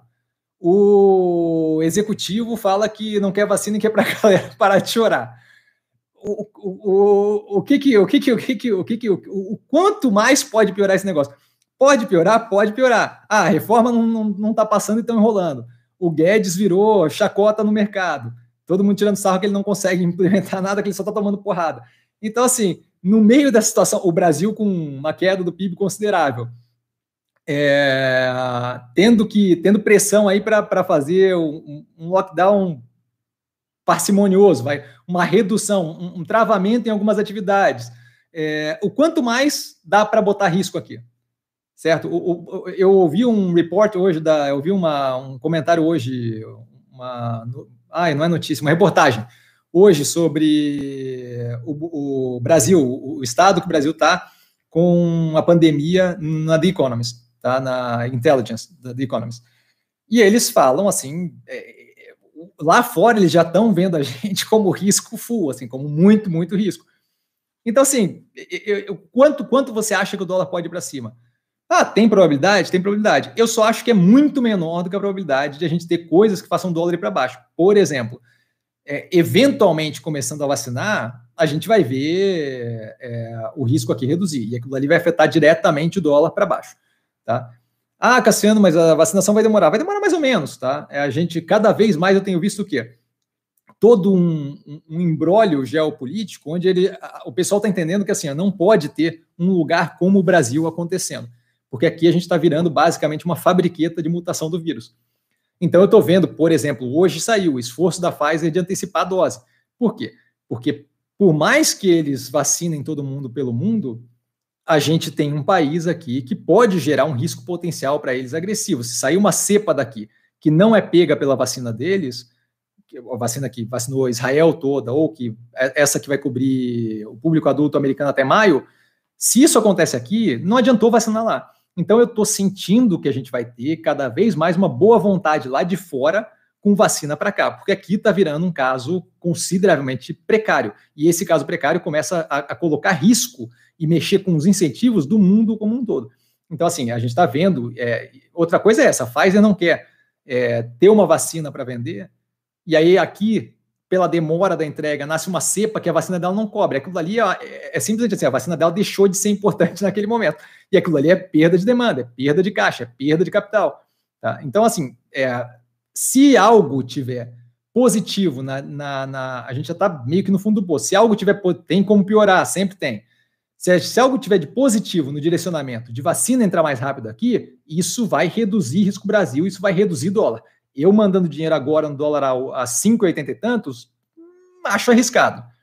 Se eu tiver uma reforma dessas, o, o Lira resolver de fato cumprir o que ele falou e botar para passar uma reforma dessas administrativa, o risco vai reduzir. Se o Faquin joga para plenário e travam a, a elegibilidade do Lula, o risco vai reduzir. Então, assim, eu vejo muito mais chance do risco reduzir do que do risco aumentar. Eu acho extremamente arriscado botar dinheiro em dólar, botar dinheiro em ouro. Mais do que isso, o mundo como um todo está com risco cada vez mais reduzindo. Esse capital lá de fora vai começar a buscar yield em outros mercados, mercados emergentes. Se o Brasil demonstrar um delta de sanidade mental e um delta de capacidade de ter um mínimo de controle e, de fato, continuar, mesmo que vagarosamente, na direção de reforma, parte desse capital vem para cá, parte desse capital vindo para cá, esse dólar vai reduzir. Então, eu acho que é uma péssima ideia, eu acho arriscado. Tá? É, hoje aconteceu um, uma, um evento completamente fora da casinha que jogou o dólar uma paulada para cima. Eu não sei o quanto é sustentável essa, essa, esse risco Brasil sempre lá no talo. Então, acho que eventualmente aquilo ali vai arrefecer. Marcelo, Mills, Minerva, Burger King, JHSF, como estão bem descontadas? Cassiano, o que você acha sobre comprar a termo? Eu não vejo sentido em, inventar moda, tá? É, eu acho que o mercado de esporte é, é, é, o que vale a pena. Tá? Inventar moda é querer botar é, complicação financeira numa operação que deveria ser. Eu acredito, eu, eu analiso um ativo, eu vejo médio e longo prazo, eu, eu, eu vou naquela direção e ótimo. Eu não fico inventando com opção, com termo, com nada disso. Tá? Eu simplesmente é, faço sem nenhum tipo de pressão financeira, ou pressão temporal, ou nada disso. Não boto, não boto prazo nas análises, não boto nada disso. Fica muito mais tranquilo e você consegue lidar com o, a oscilação de curto, médio prazo de uma forma muito mais, mais tranquila. Tá? Nelipe, é... Cassiano, boa noite, seu lindo. boa noite, cara. Me fale sobre a Melnick, com a possibilidade de juros, é, não piora o case dela de se beneficiar de juros mais baixo, alta de juros, ele falou. Então, é, com certeza é aquilo que eu falei, tá? Então, assim, marginalmente, eu reduzo a vontade do cliente final de se financiar, certo? Se eu aumento 0,25%, por mais que eu aumente 0,01%, toda vez que eu dou um delta de juros a mais, eu reduzo a vontade do meu cliente final se financiar. É uma coisa que, que, é, que, é, que é positiva? Não, não é, mas é marginalmente pior. Eu não vejo propriamente como, como absurdo. A gente está em níveis de juros que são muito é, tranquilos ainda. Tá? Isso deve se manter por algum tempo, por, por, ser uma questão estrutural de enfraquecimento da economia e por aí vai. Tá? A Melnick não opera propriamente com público baixa renda. Isso daí favorece ela a capacidade de repassar e, eventualmente, esse público mais alta renda não está com propriamente um problema de pagar meio por cento, um por cento a mais nos juros. Tá? Então, assim, eu não vejo isso como afetando de forma determinística o caminho da empresa. Eu acho que sim. é possível que tenha uma pressão negativa na demanda. O quanto vai ser essa pressão negativa, a gente vai, a gente vai descobrir. Tá? Uma outra coisa, é, é, a gente está nesse momento agora, entrando vacinação, será que essa coisa não muda? Será que a economia não, não começa a dar uma girada? E é isso que a gente vai ter que descobrir. Mas eu não vejo como apocalíptico ou determinístico como não vai funcionar a empresa, tá? Então eu continuo lá. Eu acabei de comprar a terceira tranche semana passada da Melnick, tá? Então estou zero preocupado. Alexandre, olá Cassiano, olá Alexandre. No terceiro trimestre de 2020 você tinha comentado que não tinha interesse na VEG pelo preço à época, R$ reais, estava descasado da realidade operacional atualmente na faixa dos 70. Desperta seu interesse? Não, ainda não desperta. Tá? Se você vê o gráfico que eu posto lá, é uma subida à la Tesla que ela faz. Então, assim, é extremamente agressivo. Mas eu teria que parar para avaliar mais de perto, é, justamente porque é, teria, teria que ver, teria que ver, tá? Eu não vi o último resultado dela, eu tenho que entender se aconteceu alguma coisa, se não aconteceu alguma coisa. Naquele momento não estava, é, mas eu acho que ela deu uma subida extremamente agressiva. Tá? Isso daí me incomoda bastante. Eu, nesse momento, assim, não, não, não tenho como te dizer, porque eu não, não fiz análise a fundo. Mas eu não acho que 12 reais ali dos 82 é, é, um, é um grande desconto, tá? É, a gente está falando do quê? A gente está falando de 15%? 15, 20%? Então, eu, eu não sei se é suficiente, tá? Source, é, mestre, primeiramente, parabéns por se manter comprado. Obrigado, cara. O que acha do cenário de inflação galopante? O galopante ali é você, né? Calma, vamos com calma. Que está se desenhando. Tem alguma proteção na carteira ou continua com a fé em dia? Eu não estou com fé nenhuma, eu só não vejo cenário de inflação galopante. Eu vejo uma inflação pressionada, é, que está ali alinhada ainda próximo da, da meta, e a gente está com juros de 2%. Ah, é possível que tenha uma, uma, uma subida de, de, juros? É possível, e faz parte da vida, acontece. Não é. Não, eu, eu, não, eu não vejo como é, investir em mercado financeiro e aí, assim, se o juros está caindo em visto, se o juros sobe meio ponto percentual e liquido tudo, não, não faz sentido, certo? Tem operações na carteira que estão vinculadas à tecnologia e que estão zero alavancadas, não, não, não são propriamente afetadas por, por essa questão diretamente, tá? É, outra coisa, as operações que, que, que, a gente tem ali, essa, essa pressão na inflação está vindo em parte por uma pressão no dólar, as operações de exportação são ajudadas por isso, então, assim, estão é, consideravelmente controladas com relação a, a, a endividamento. A Clabin, como eu falei inúmeras vezes nas análises, grande parte da dívida de curto prazo em real, o que acaba sendo ajudado pela alta do dólar. Então, é, o, o, inflacionamento ali é, não é algo que é negativo para a gente, tá? É, então, assim, eu, eu não vejo propriamente como algo que seja determinístico. Acho que é algo que vai aumentar um pouco o custo da receita financeira de alguma, vai, vai aumentar a despesa financeira de algumas empresas, com certeza, mas não, não acho que é o fim do mundo. Acho que a gente tem que cuidar quando a gente começa a assumir que e usar a palavra é, é, adjetivos como, como, galopante. Eu não vejo a inflação como galopante, eu vejo a inflação como um delta pressionado. A gente está próximo da meta ali. Eu não acho que isso, isso caracteriza galopante. Acho que tem alguma pressão. A gente está passando por um momento é, consideravelmente ímpar, que é um momento que acaba causando ali pressão em alguns, em alguns pontos da, da inflação. Não é como se fosse inflação estrutural, tá? Então eu, eu não estou preocupado, mas não tem, novamente, eu gosto de dizer que não, eu gosto de deixar claro que, não tem nada a ver com fé tem a ver com análise, com a leitura do, do, do que está acontecendo e, e, não muito preocupado mesmo. Ricardo, aumentar a exposição em empresas com receita em dólar, BRF, BIF, VEG, PetroRio, Suzano, etc. Então, é, eu, eu, não acho que dá para pegar todas elas indiscriminadamente. PetroRio, por exemplo, não tenho interesse por causa da, do vínculo com petróleo. Suzano é muito vinculada à, à celulose, tá? E eu prefiro Clabin, Clabin é, é uma operação que sim. VEG, eu acho que o preço está consideravelmente esticado, mesmo batendo ali 70, acho que ainda tem alguma coisa para derreter antes de eu me sentir confortável. Tá? É, BRF, eu, eu vejo extremamente vinculada, extremamente vinculada não, né? a, empresa, a empresa opera suíno e ave, ambos os dois estão bem pressionados por causa do custo de milho, soja e por aí vai, então você está tendo ali, ouvi um report hoje do Notícias Agrícolas, do, do criador de em Minas Gerais, ele falando do preço que assim é, tá bem complicado porque você está pagando o quilo da ave viva basicamente a mesma coisa que está recebendo no quilo da ave viva.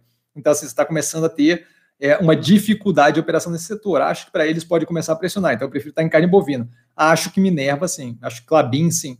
Mas, novamente, eu não faria alteração de portfólio baseado em estar vinculado ao dólar. Tá? Eu faria isso levando em consideração mais coisa, inclusive justamente a tese de investimento. Tá? Erlano, rapaz, a proteção de carteira de ações do Cassiano é com outras ações, nem, nem Estados Unidos ele investe. É verdade, a minha proteção de carteira não existe. É, recorrer ao são stop. Não, não, não uso stop loss também. Acho que é. Tenho, tenho no, no Instagram do canal, tem um stories colado lá justamente do porquê que eu não uso stop. Foi uma derretida de MRV, porque pegou um stop, pegou outro stop, pegou outro stop, e aí na sequência, acho que 20 minutos depois, ela está no mesmo preço. E a galera que tomou aquele stop tomou de graça, porque estava com preço pré-definido para vender. Tá? É, mas realmente não uso seguro de carteira nem nada, não, não, não, não acho que faz sentido. Source, mestre, como é que não é estrutural? Selic forçadamente a 2%, lockdown por todo o país. Indústria cada dia pior, situação fiscal insolucionável, dívida cada dia maior. Então, vamos lá.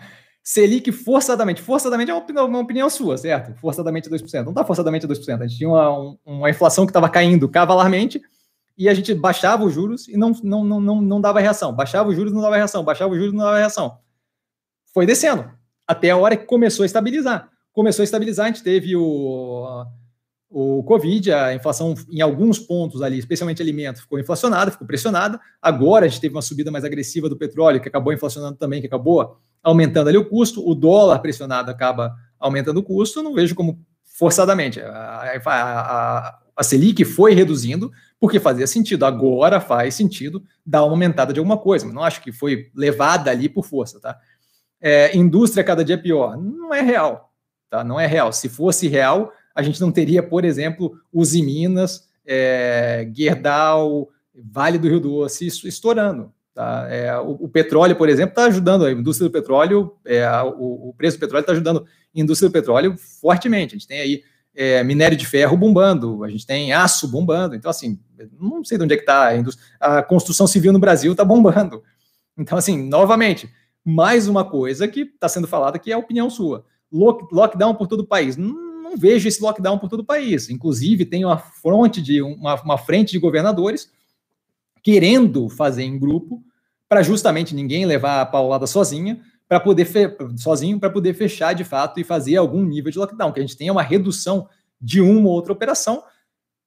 Novamente, é, eu, não, eu não vi o resultado da Minerva, por exemplo, ser afetado, sabe? Então, acho que vai ter um resultado bem positivo com esse dólar nesse nível. Mas, é novamente, é uma visão que você tem do negócio. Situação fiscal insolucionável. Não acho que é insolucionável. Se eu achasse que era insolucionável, eu não fazia parte do país, certo? É, a gente tem medidas para serem tomadas, tem coisas que podem ser feitas que levem para uma direção negativa, tem coisas que podem ser feitas para uma, uma, direção positiva. Então, assim, novamente, não vejo isso. Dívida cada dia maior. Dívida cada dia maior, a gente pode citar acho que todos os países do planeta que estão assim. Os Estados Unidos não é o mesmo nível de, de, economia, não é, mas não é o mesmo nível de dívida também. Eles acabaram, eles estão com 27 trilhões de dólares em dívida e acabaram de botar mais 1,9 lá em cima. Então, assim, seria melhor que não fizesse? Não sei se seria melhor que não fizesse. Seria melhor não, não dar o, o estímulo agora para a economia levantar? Olha, o que, o que a crise de 2007, 2008 mostrou é que não, que seria melhor ajudar a passar esse período para chegar do outro lado. A gente tem alguma, alguma pressão inflacionária? Com certeza. Ser estrutural é outra coisa. Ser estrutural não é. Não, não funciona assim. Você, com o teu argumento, está provando que não é estrutural. Você falou de lockdown por todo o país. Lockdown não é estrutural. Lockdown é um efeito de um, de um, de um momento que a gente está vivendo por uma pandemia, que está sendo. É, a gente vê aí os índices de Israel e Estados Unidos, a vacinação está funcionando. Eventualmente vai chegar aqui e a gente vai conseguir passar por isso. Não estrutural. Certo? Indústria cada vez pior. Mostrei ali que tem várias que não estão. Situação fiscal insolucionável. Insolucionável é um termo um delta apocalíptico, né? Não. Dívida cada, cada dia maior. Dívida cada dia maior não quer dizer que a gente esteja numa situação que não tenha solução e que não tenha como, como resolver. Vide as reformas, certo? Então, assim, acho que é, eu, eu discordo em gênero, número e grau da, da, da visão, tá? Felipe, Cassiano, opa, é, o que você acha da login nos preços atuais? Eu não tenho acompanhado, deixa eu até olhar aqui o, o preço que está. Eu não tenho acompanhado a login, a gente, eu tive ela na carteira, tem uma análise ali um pouco mais antiga. É, login 3, vamos ver aqui. É, então, eu, devido à questão da BR do Mar, eu teria que avaliar um pouco mais, mas está tá barato mesmo. Eu teria que avaliar um pouco mais, é, mas devido à BR do Mar e a, e a incerteza daquilo ali, eu teria que de fato olhar a operação a fundo. Tá? A operação não me incomoda, é só que a BR do Mar pode alterar bastante coisa ali e não tem qualquer definição de o que vai ser a BR do Mar. Então essa parte me deixa um pouco incomodado, me deixa um pouco tenso, mas tirando isso, a operação é boa. Eu, eu vou ter que olhar mais a fundo. Tá? É, nesse momento, estou com um portfólio tomado, eu não vou assumir posição nova, mas eu acho que vai ser uma das que vai entrar para dar uma olhada assim que eu tiver a chance de, de reciclar ali a análise. Tá? Mas, de fato, o preço está bem descontado. Só não sei é, como é que está sendo afetada a operação dela e teria que ver é, qual é a possibilidade, como é que está o ritmo ali de passagem da, da, e qual vai ser né, o projeto de lei que vai passar do BR do Mar, se passar, porque aquilo ali afeta diretamente a operação dela. Mas não saberia te dizer, eu vou ter que olhar a operação a fundo. Mas, de fato, o preço está bem descontado, bem, bem descontado. Felipe, ah, de qualquer forma, outro Felipe, tem análise da login no canal um pouco mais antiga, talvez de lá você consiga tirar algum, extrapolar alguma informação para agora, tá? Felipe, boa noite, Cassiano, boa noite, Felipe. Perguntinha boba de iniciante, manda ver. Nada de iniciante, nada bobo, vamos embora. O fato da Ambipar ter presença em outros países, o quanto beneficia a empresa em receita em moeda estrangeira? Abraço. Então, é, dependendo de com quem for o contrato e de como for a forma do contrato, acaba beneficiando com a subida do dólar, tá? É, mas eu não vejo ali para ela propriamente esse tipo de, de ganho como sendo muito relevante. Eu tenho a impressão de que grande parte das operações que ela tem lá fora, é, a parte de response nos Estados Unidos, eu até acho que deve se beneficiar é, por receber em dólar e, e, se bem que assim recebe em dólar e o custo em dólar, eu não saberia te dizer. Eu não saberia te dizer, mas eu, eu tenho a impressão de que o ganho cambial em si dado que ela opera lá fora, onde ela, dado que o custo que ela tem para operar e equipamento e pessoal e tal é em dólar, aquilo ali eu acho que não deve dar tanta diferença, certo? Porque ela ganha mais em dólar e paga mais em dólar quando ela está lá fora. Talvez aquele delta de margem que ela receba tenha um plus quando convertido para real, quando passa aqui para o Brasil. Mas não vejo isso como sendo a parte mais relevante ali, não. Tá? Eu, eu não, não acho que vai fazer uma grande diferença esse, esse delta aumento de dólar, acho que deve, deve dar algum benefício, mas nada que seja de fato muito relevante. A gente vai descobrir agora no, no próximo trimestre, tá? mas não acho que seja algo que, que, que altere a operação baseado no dólar, tá? porque a gente tem justamente uma operação que é muito vinculada a, mão de obra, pessoal, a galera que vai apagar fogo e lidar com coisa, e blá, não sei o que, equipamento, e aquilo ali acaba tendo um custo em dólar que eu acho que deve reduzir bastante a capacidade do ganho cambial. Né? Não é como se estivesse vendendo algo que é produzido no Brasil lá fora, que daí me dá um custo em real e um ganho em dólar. Eu acho que lá é o custo em dólar e ganho em dólar. Você tem a margem, que quando convertido deve dar um plus, mas eu não acho que deve ser muita coisa. Mas, novamente, teria que ver, não, não, não saberia te dizer assim de cabeça.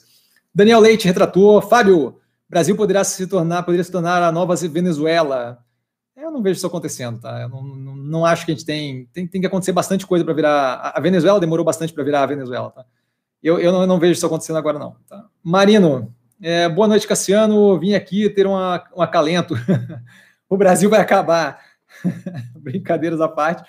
Qual empresa se beneficia no curto, médio prazo com essa disparada do dólar? Então, como eu comentei aqui logo no começo, operação da Minerva ganha uma competitividade positiva fora do país. A gente tem lá, estou postando várias vezes ali, a febre suína africana que de fato ainda está pegando pesado lá fora. É, os números da primeira semana, não cheguei a postar, mas os números da primeira semana de, de, de março de exportação de carne tiveram uma subida, tá? É, e, novamente, acho que é, é uma operação bem positiva e bem alinhada, tá? É, outra operação que se, que se favorece ali do portfólio é a Clabin. Clabin é, exporta bastante a dívida de curto prazo em real, a dívida de longo prazo em dólar.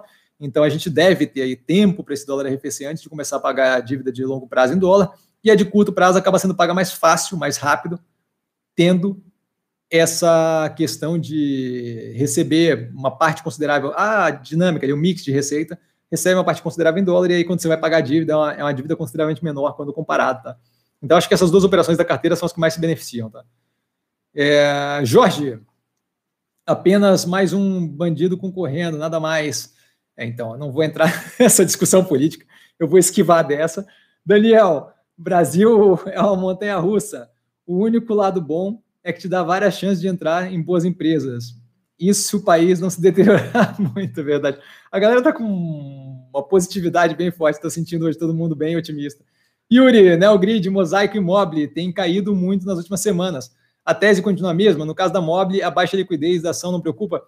Olha, a tese continua a mesma, não acho que é preocupante. É, a gente não teve nenhum tipo de notícia é, mais, mais relevante sobre nenhuma das três. E aí a galera começa a tomar decisão sem ter provavelmente uma mudança do cenário do, do que aconteceu. Eu eu não vejo como preocupante o, esse movimento de curto, médio prazo dos ativos não, não, não me incomoda, eu acho que é mais do que natural.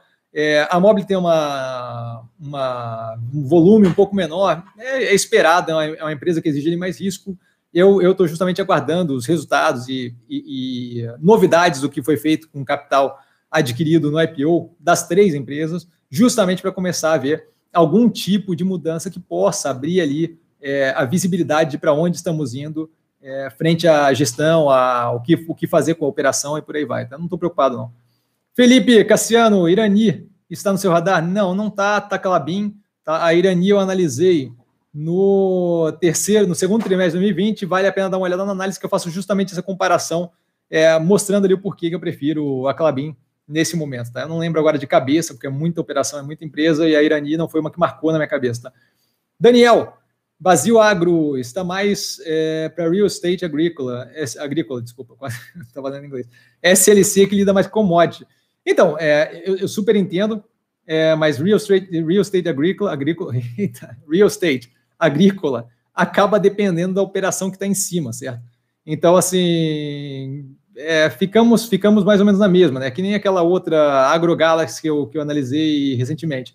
A gente tem ali uma parte da operação que é feita é, por aquele esquema, agora me fugiu o nome, mas que, eu, que eu dou o, o, o insumo e o cliente paga com parte da produção.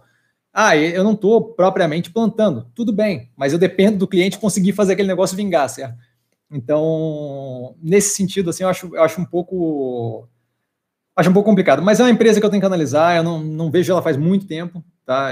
Quando eu vi, vi por cima, tá na fila aqui, eventualmente eu pego para dar uma olhada, tá? Eu não, não, não, não vou conseguir te dar mais informação a fundo, porque não é uma empresa que eu dei uma olhada. A SLC é uma que também olhei por cima e, e basicamente a ideia é essa, tá? volatilidade excessiva. Mas eu vou dar uma olhada na, na, nas duas eventualmente, tá? Assim que possível. Sinto muito nesse momento, é só que muito ativo, não são dos que me chamam a atenção.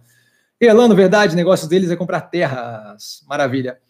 Daniel, você acha que o preço sobre o valor patrimonial do ativo da ação é, opa, nossa senhora, quase. Tô susto aqui. Deus do céu, cara, acabou o mundo. Ó, vai acabar mesmo. Vocês estão certos, vai acabar. Você acha que o preço do valor patrimonial da ação, um indicador bom para avaliar a log, além de outros fatores? Claro, eu acho que assim, ó, esse tipo de, de, de avaliação tem que ser feita toda quando é comparativamente com outro ativo, que seja parecido, que seja muito próximo. Senão, não vejo qual é a validade do preço sobre o valor patrimonial ativo aquilo ali vai te dizer o quanto está pagando pelo, pelo valor patrimonial definido pela regra contábil de avaliação de, de, de basicamente valor venal ali do, do, dos imóveis. Não acho que é, que é algo que é relevante e acho que talvez faça alguma diferença se tiver um comparativo.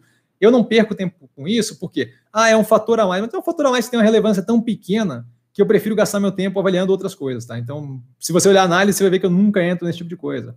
Tá? Eu não, não vejo como propriamente relevante, acho que o foco é justamente o colocado no, no vídeo do canal, que, que, que pega ali todo um. um é, engloba muito mais informação, informação que tem muito mais relevância do que botar o preço sobre o, valor patrimonial e, e, colocar aquilo ali como algo que vai me dizer se está caro ou se está barato. Não vejo como relevante, não.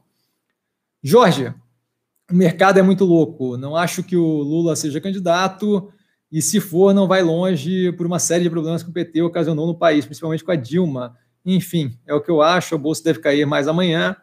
Estou com prejuízo generalizado, minha ideia é aproveitar oportunidades nessas baixas e fazer parciais nas altas e por aí. Então, eu, como eu disse no Instagram hoje, eu não vou, estou é, só observando, não vou mexer nada, não vou desfazer de nada.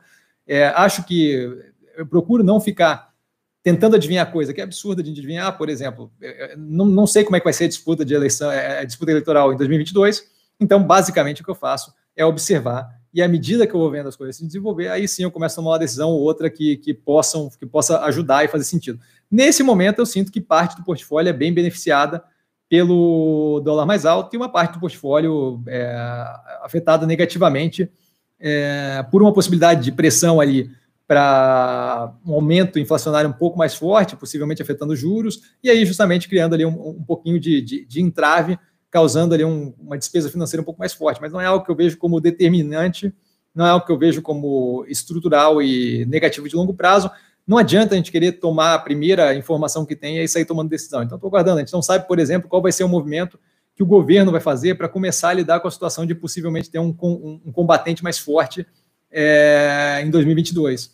Tá? A gente não sabe como isso vai ser recebido pelo centro, pela, pelo, pelo, pelo eleitor mais de centro no Brasil. A gente não sabe como isso vai ser recebido pelos grupos que pretendem, tinham a ideia de fazer uma coalizão mais de centro para colocar um candidato que pudesse é, competir justamente com as partes mais, mais, mais é,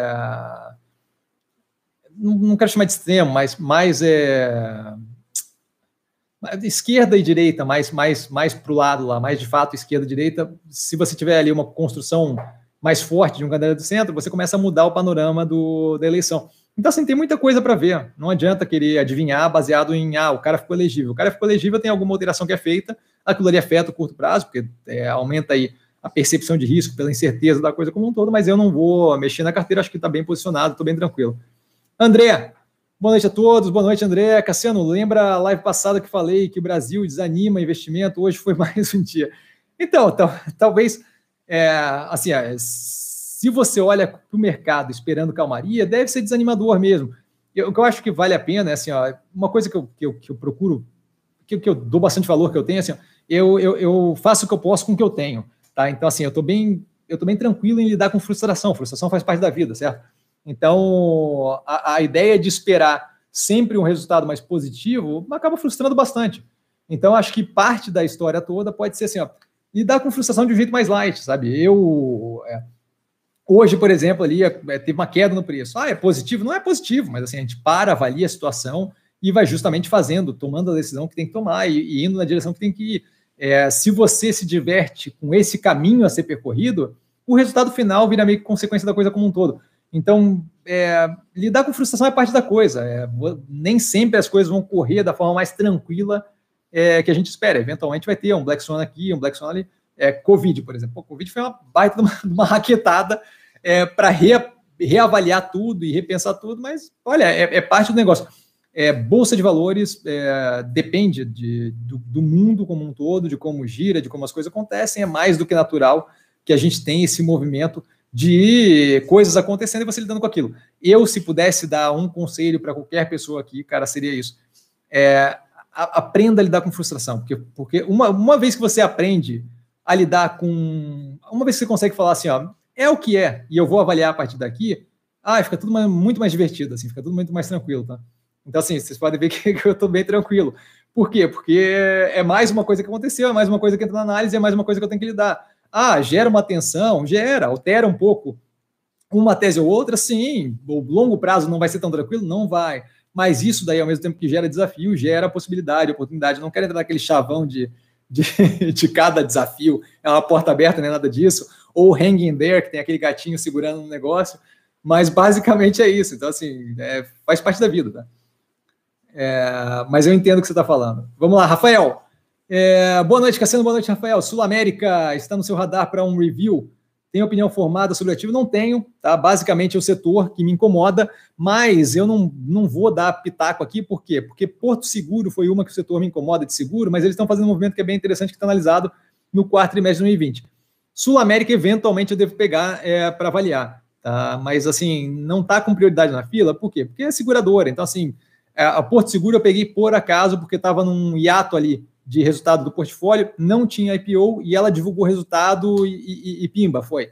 Tá? Mas assim, foi, foi muito por acaso mesmo. Sul América não deve acontecer tão cedo, tá? Tem outros ativos que eu tenho interesse.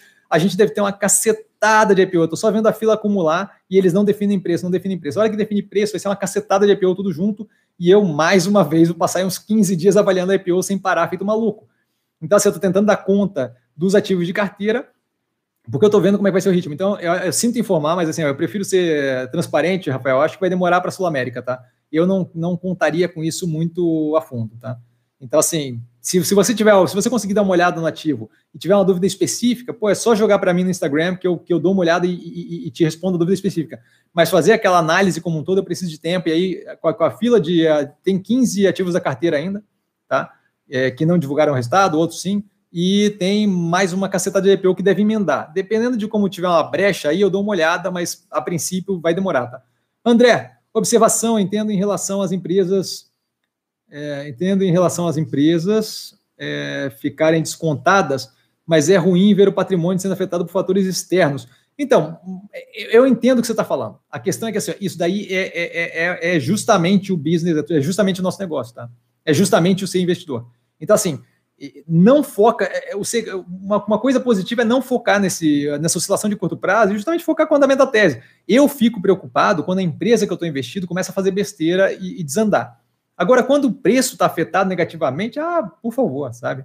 É, o preço é a impressão que o mercado tem daquele ativo. Daí, isso que aconteceu hoje, por exemplo, pô, completamente causado pelo, pela desordem que está o Covid aqui no Brasil e o, e o, e, o, fato do Lula se tornar elegível. Assim, não é propriamente algo com as empresas que a gente está operando. Então, assim, eu ficaria preocupado se fosse o. Eu não, não gosto nem de falar isso, nem brincando. Vou, vou, falar de outra pessoa aqui. Se fosse algum CFO de alguma empresa nossa específica tomando uma decisão de, de, de, de, de investir em Bitcoin, alguma coisa assim, aí eu ia ficar tenso. Aí, aí, aí você ia me ver tenso aqui. Mas nesse caso, assim, é, fator externo que não tem controle, a gente lida com aquilo e, e vai levando para frente. A gente viu o efeito do Covid afetar os preços de forma desproporcional e uma grande parte dos ativos voltaram a preço pela pandemia. Por quê? Porque alguns ativos de fato sofriam com aquilo, outros não, certo? Via Varejo foi um caso de sucesso ali, sabe? É, por quê? Porque é um ativo que, que conseguiu passar por aquilo e acabou ganhando mercado e por aí vai. Então, assim, eu acho que não, não dá para desesperar, tá? É, mas eu entendo o que você está falando. Paulo, é, com a política fiscal e política do Brasil, acha que os investimentos em ação no exterior se tornam interessantes? Não, não acho. Eu acho que eu gosto da, da, da, da operação no Brasil porque eu consigo entender qual é a da política aqui. Tá? Então, assim, por mais que seja tensa e estressante, eu consigo entender o que eu estou fazendo aqui. Então, o fato de eu ter visibilidade, ter capacidade de entender o que está acontecendo, por mais que seja. Parece uma novela isso daqui, tá? Aquela, o bem amado, estava pensando hoje. Aquela o bem amado, cara, aquilo ali devia ser caso de estudo, porque a quantidade de coisa que eles conseguem tirar daquela novela é, com o Odorico Paraguaçu que, que casa com a vida real é impressionante. Parece que. Parece uma novela. Então, assim, mas, mas, mas eu consigo entender, eu consigo lidar com isso. Lá fora eu vejo o mercado americano como, consideravelmente inflacionado e não me deixa confortável. Ah, pode subir mais. Claro que pode subir mais, pode subir muito mais, tudo pode subir. Tá? Mas aqui eu consigo entender o motivo das, da, da, dos movimentos que estão acontecendo. Lá eu, eu, eu, não vejo muito como, como tão tranquilo. Acho que é um excesso de liquidez considerável. Acho que, acho que ali já tem uma, uma, uma questão que eu, que eu vejo como mais sustentável. Luiz, é, o que você acha atual do, do acionário para Via Varejo? Acha que ela está na direção correta? A Amazon assusta? Forte abraço. Luiz, acho ótimo que você tenha perguntado. A Via Varejo foi analisada semana passada, está no canal, super explicado. E durante a análise, só para dar uma palhinha aqui, eu gosto bastante do cenário, não vejo como nada problemático. E durante a análise eu falo que vem a concorrência, tu zero preocupado. Tá? A gente está ganhando mercado, um monte de, de, de operação incipiente ali dentro que tende a ganhar uma maturidade e aí sim começar a contribuir de forma mais agressiva para a operação. Estou bem feliz com a operação da Via Varejo, acho que tem um espaço gigantesco para crescer. A galera está é, tá um pouco tensa ali ainda, não se incomoda de jogar dinheiro em Magazine Luiza, mas fica com medo de jogar dinheiro na Via Varejo descontada, cada um, cada um. É, eventualmente a realidade se impõe, tá? Estou zero preocupado, estou muito feliz com a operação, continuo lá forte, não, não tenho nenhuma ideia de. Não, não vejo ainda a maturação da tese nem perto, tá? É, forte abraço para você também. Marino, tendo em vista que o preço das ações basicamente movido pelo lucro das empresas, e isso daí é a sua visão. Está certo focar somente no resultado das empresas, esquecer as notícias e, e políticas? Não, não está. Não está porque, primeiramente, o, o, o, resultado das empresas, mesmo que fosse, supondo que a premissa está tá, tá casada, supondo que é só movido pelo lucro, o que eu vejo claramente como não é, tá? Eu acho que tem muito mais coisa envolvida, mas supondo que seja, vamos supor que a premissa está correta. Tá? E aí não é correta de estar errado ou incorreto nem nada, tá, Marina? Eu acho ótimo que você tenha levantado essa, essa questão. Um monte de gente deve se perguntar isso, não tem a coragem de fazer a pergunta. Eu acho ótimo que você tenha perguntado, tá? Mas vamos lá. Supondo que a premissa esteja correta, de que o lucro é a única coisa que importa, cada decisão política, cada movimento de notícia, cada macro, micro e por aí vai, cada coisa dessa afeta diretamente o meu resultado, tá? Ah, Cassiano, mas até parece. Não é até parece.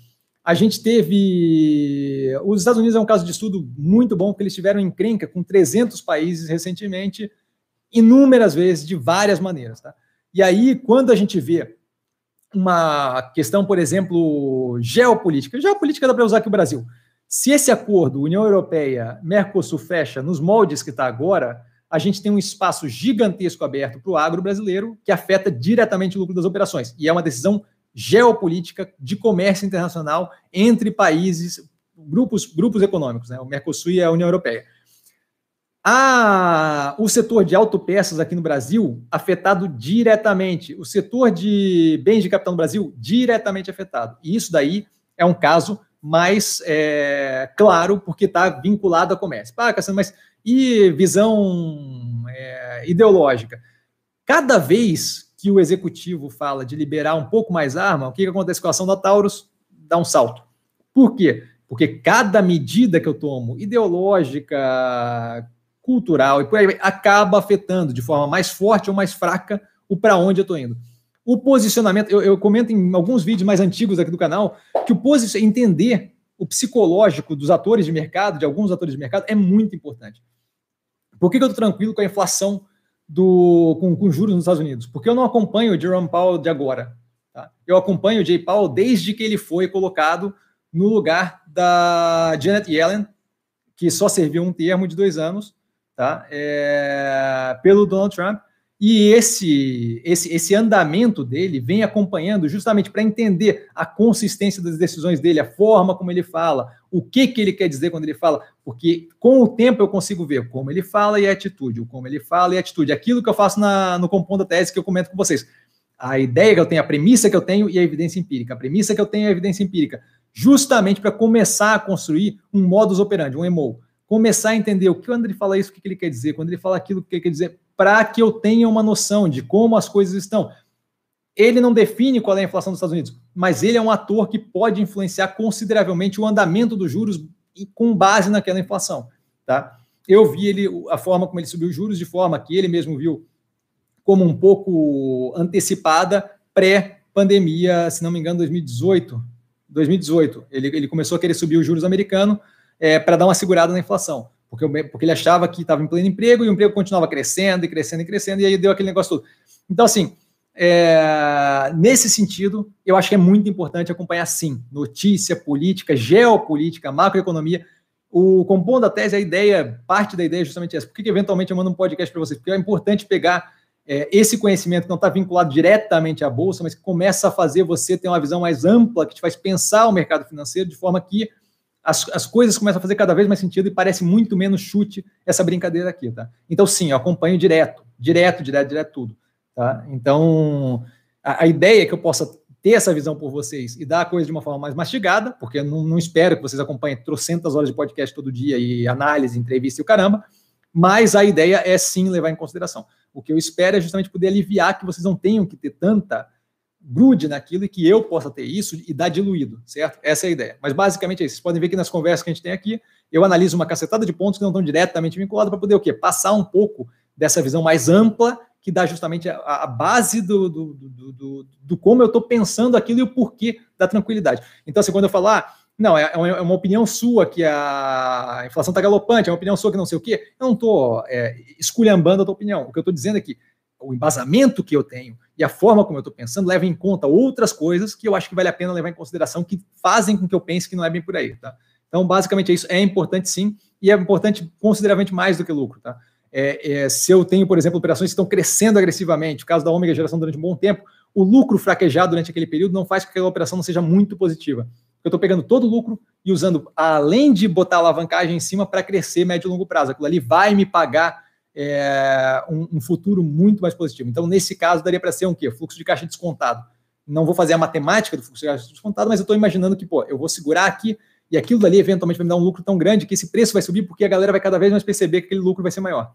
Então, tem, tem, a, tem a questão aí do crescimento, tem outras questões envolvidas, né? É, Henry ou Henry ou Henry, canal top 3, maravilha, cara, obrigado.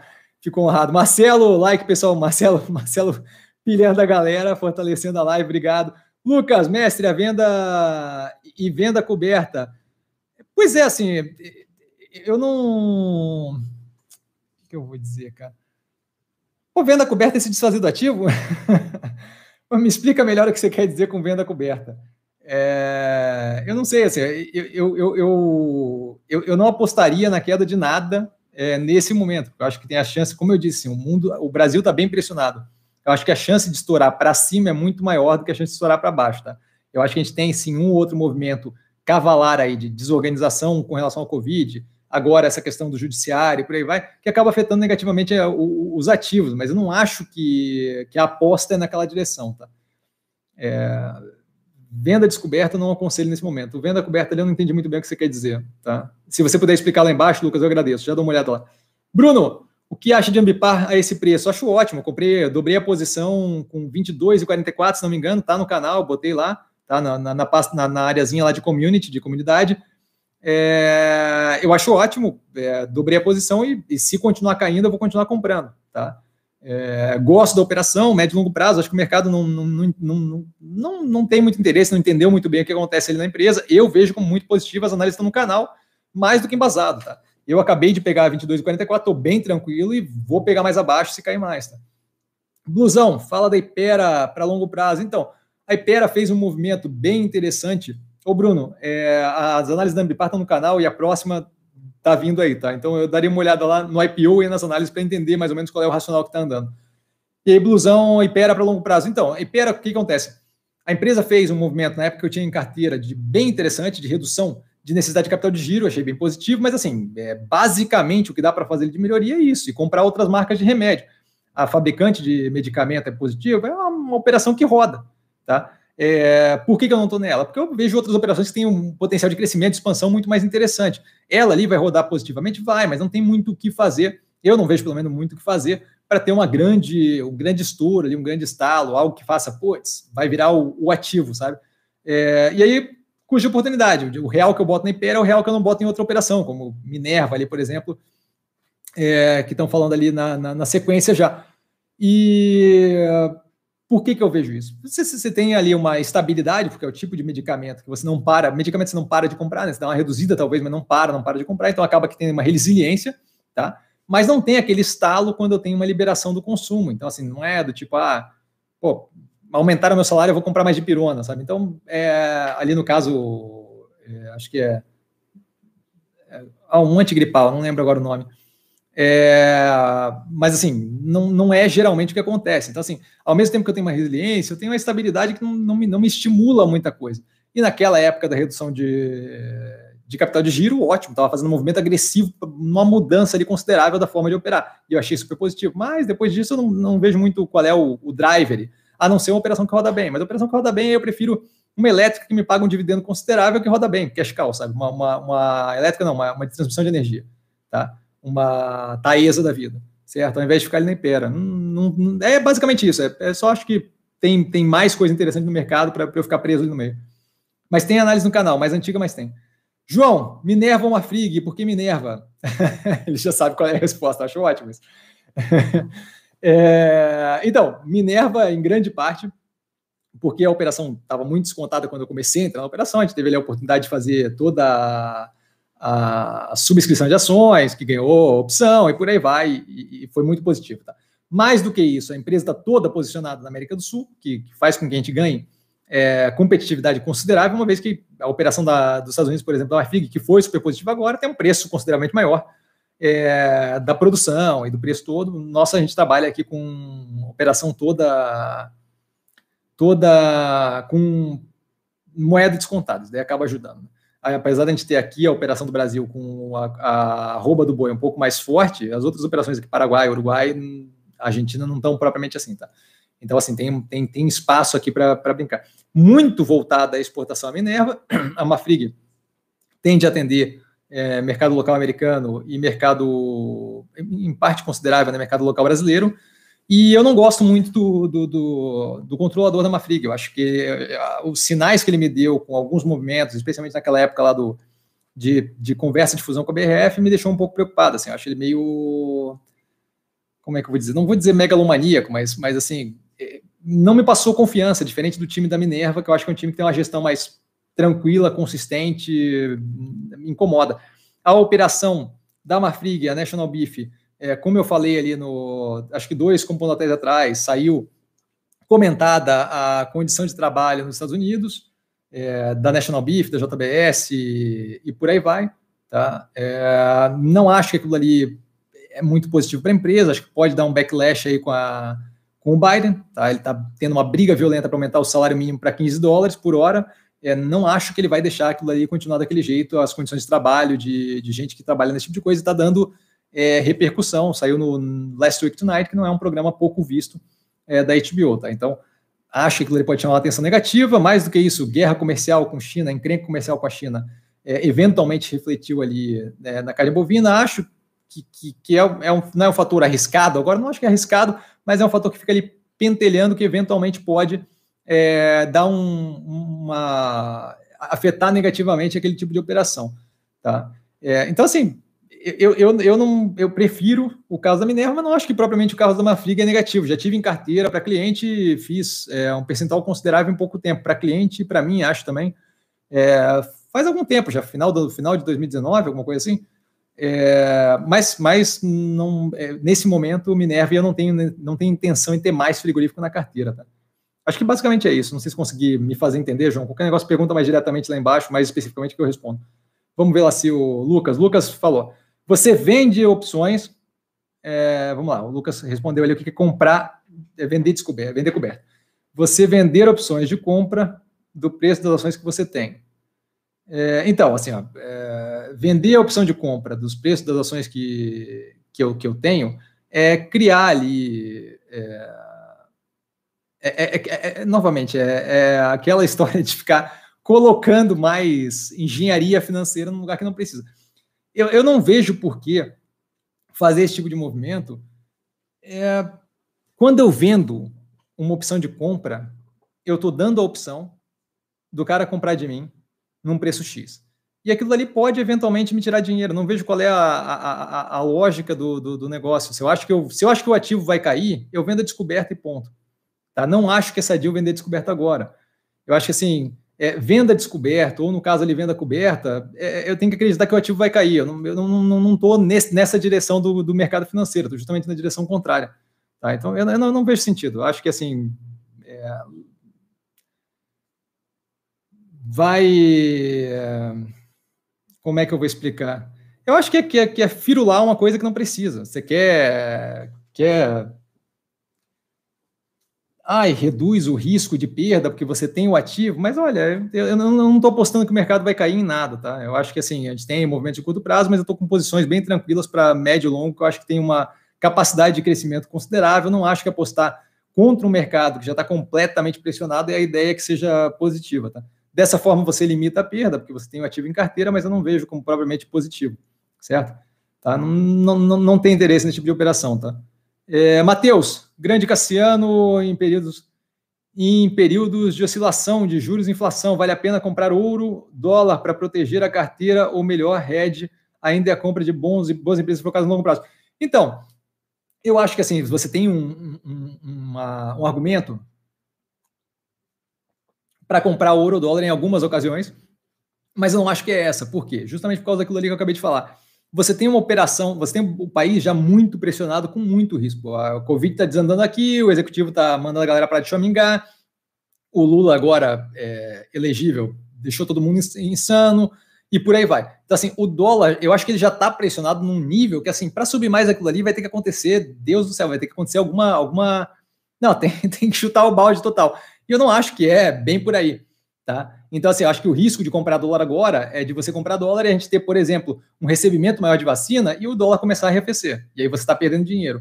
Ou o, o Faquin ter a decisão revertida pelo plenário e o dólar começar a arrefecer. Ou todas essas juntas. Eu acho que tem muito menos probabilidade de coisa ruim acontecer do que tem probabilidade de coisa menos negativa acontecer. Não vou dizer boa, mas menos negativa acontecer. Então, acho que isso daí acaba é, quebrando ali a ideia do dólar. Acho que quando começou o Covid comprar dólar, era outra, outra conversa. O ouro é a mesma coisa. O ouro ele é cotado globalmente.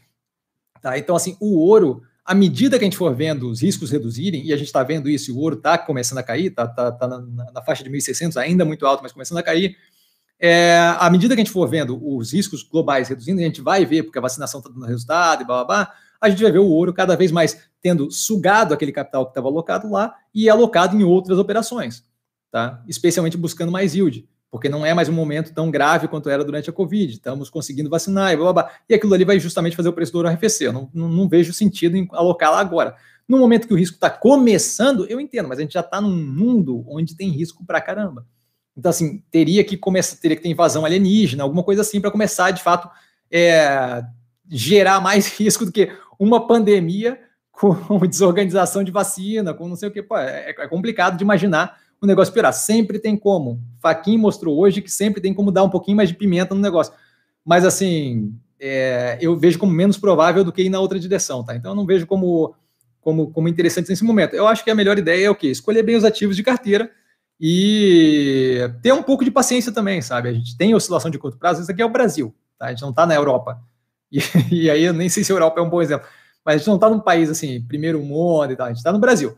Então aqui, cara, é, é, como andar em rua cheio de buraco, assim, é, é, tem oscilação no negócio e tem que, tem que saber lidar com isso. Eu, eu, eu não tô, a gente, olha, eu acho que o, o saldo da coisa toda para quem está no meio de uma pandemia desorganizada, com um candidato é, que não é a preferência do mercado sendo elegível, com desorganização completa da pandemia, com é, risco fiscal sempre ali na, na, na nuca, fungando pô, eu, eu, vejo o mercado como consideravelmente razoável para essa quantidade de risco. Então, acho que o lance é escolher empresas que diversificar o portfólio e escolher empresas que façam sentido independente do quão grave a coisa fique, tá? E é isso que eu procuro fazer para o portfólio do canal, tá? Para o portfólio meu, né? Que acaba sendo postado no canal. Fábio, boa noite. Cassiano, boa noite, Fábio. Parabéns pela live sobre a 1003. O que você analisa? Já está analisada no terceiro trimestre? É, no segundo trimestre, no segundo trimestre de 2019, 2020, desculpa.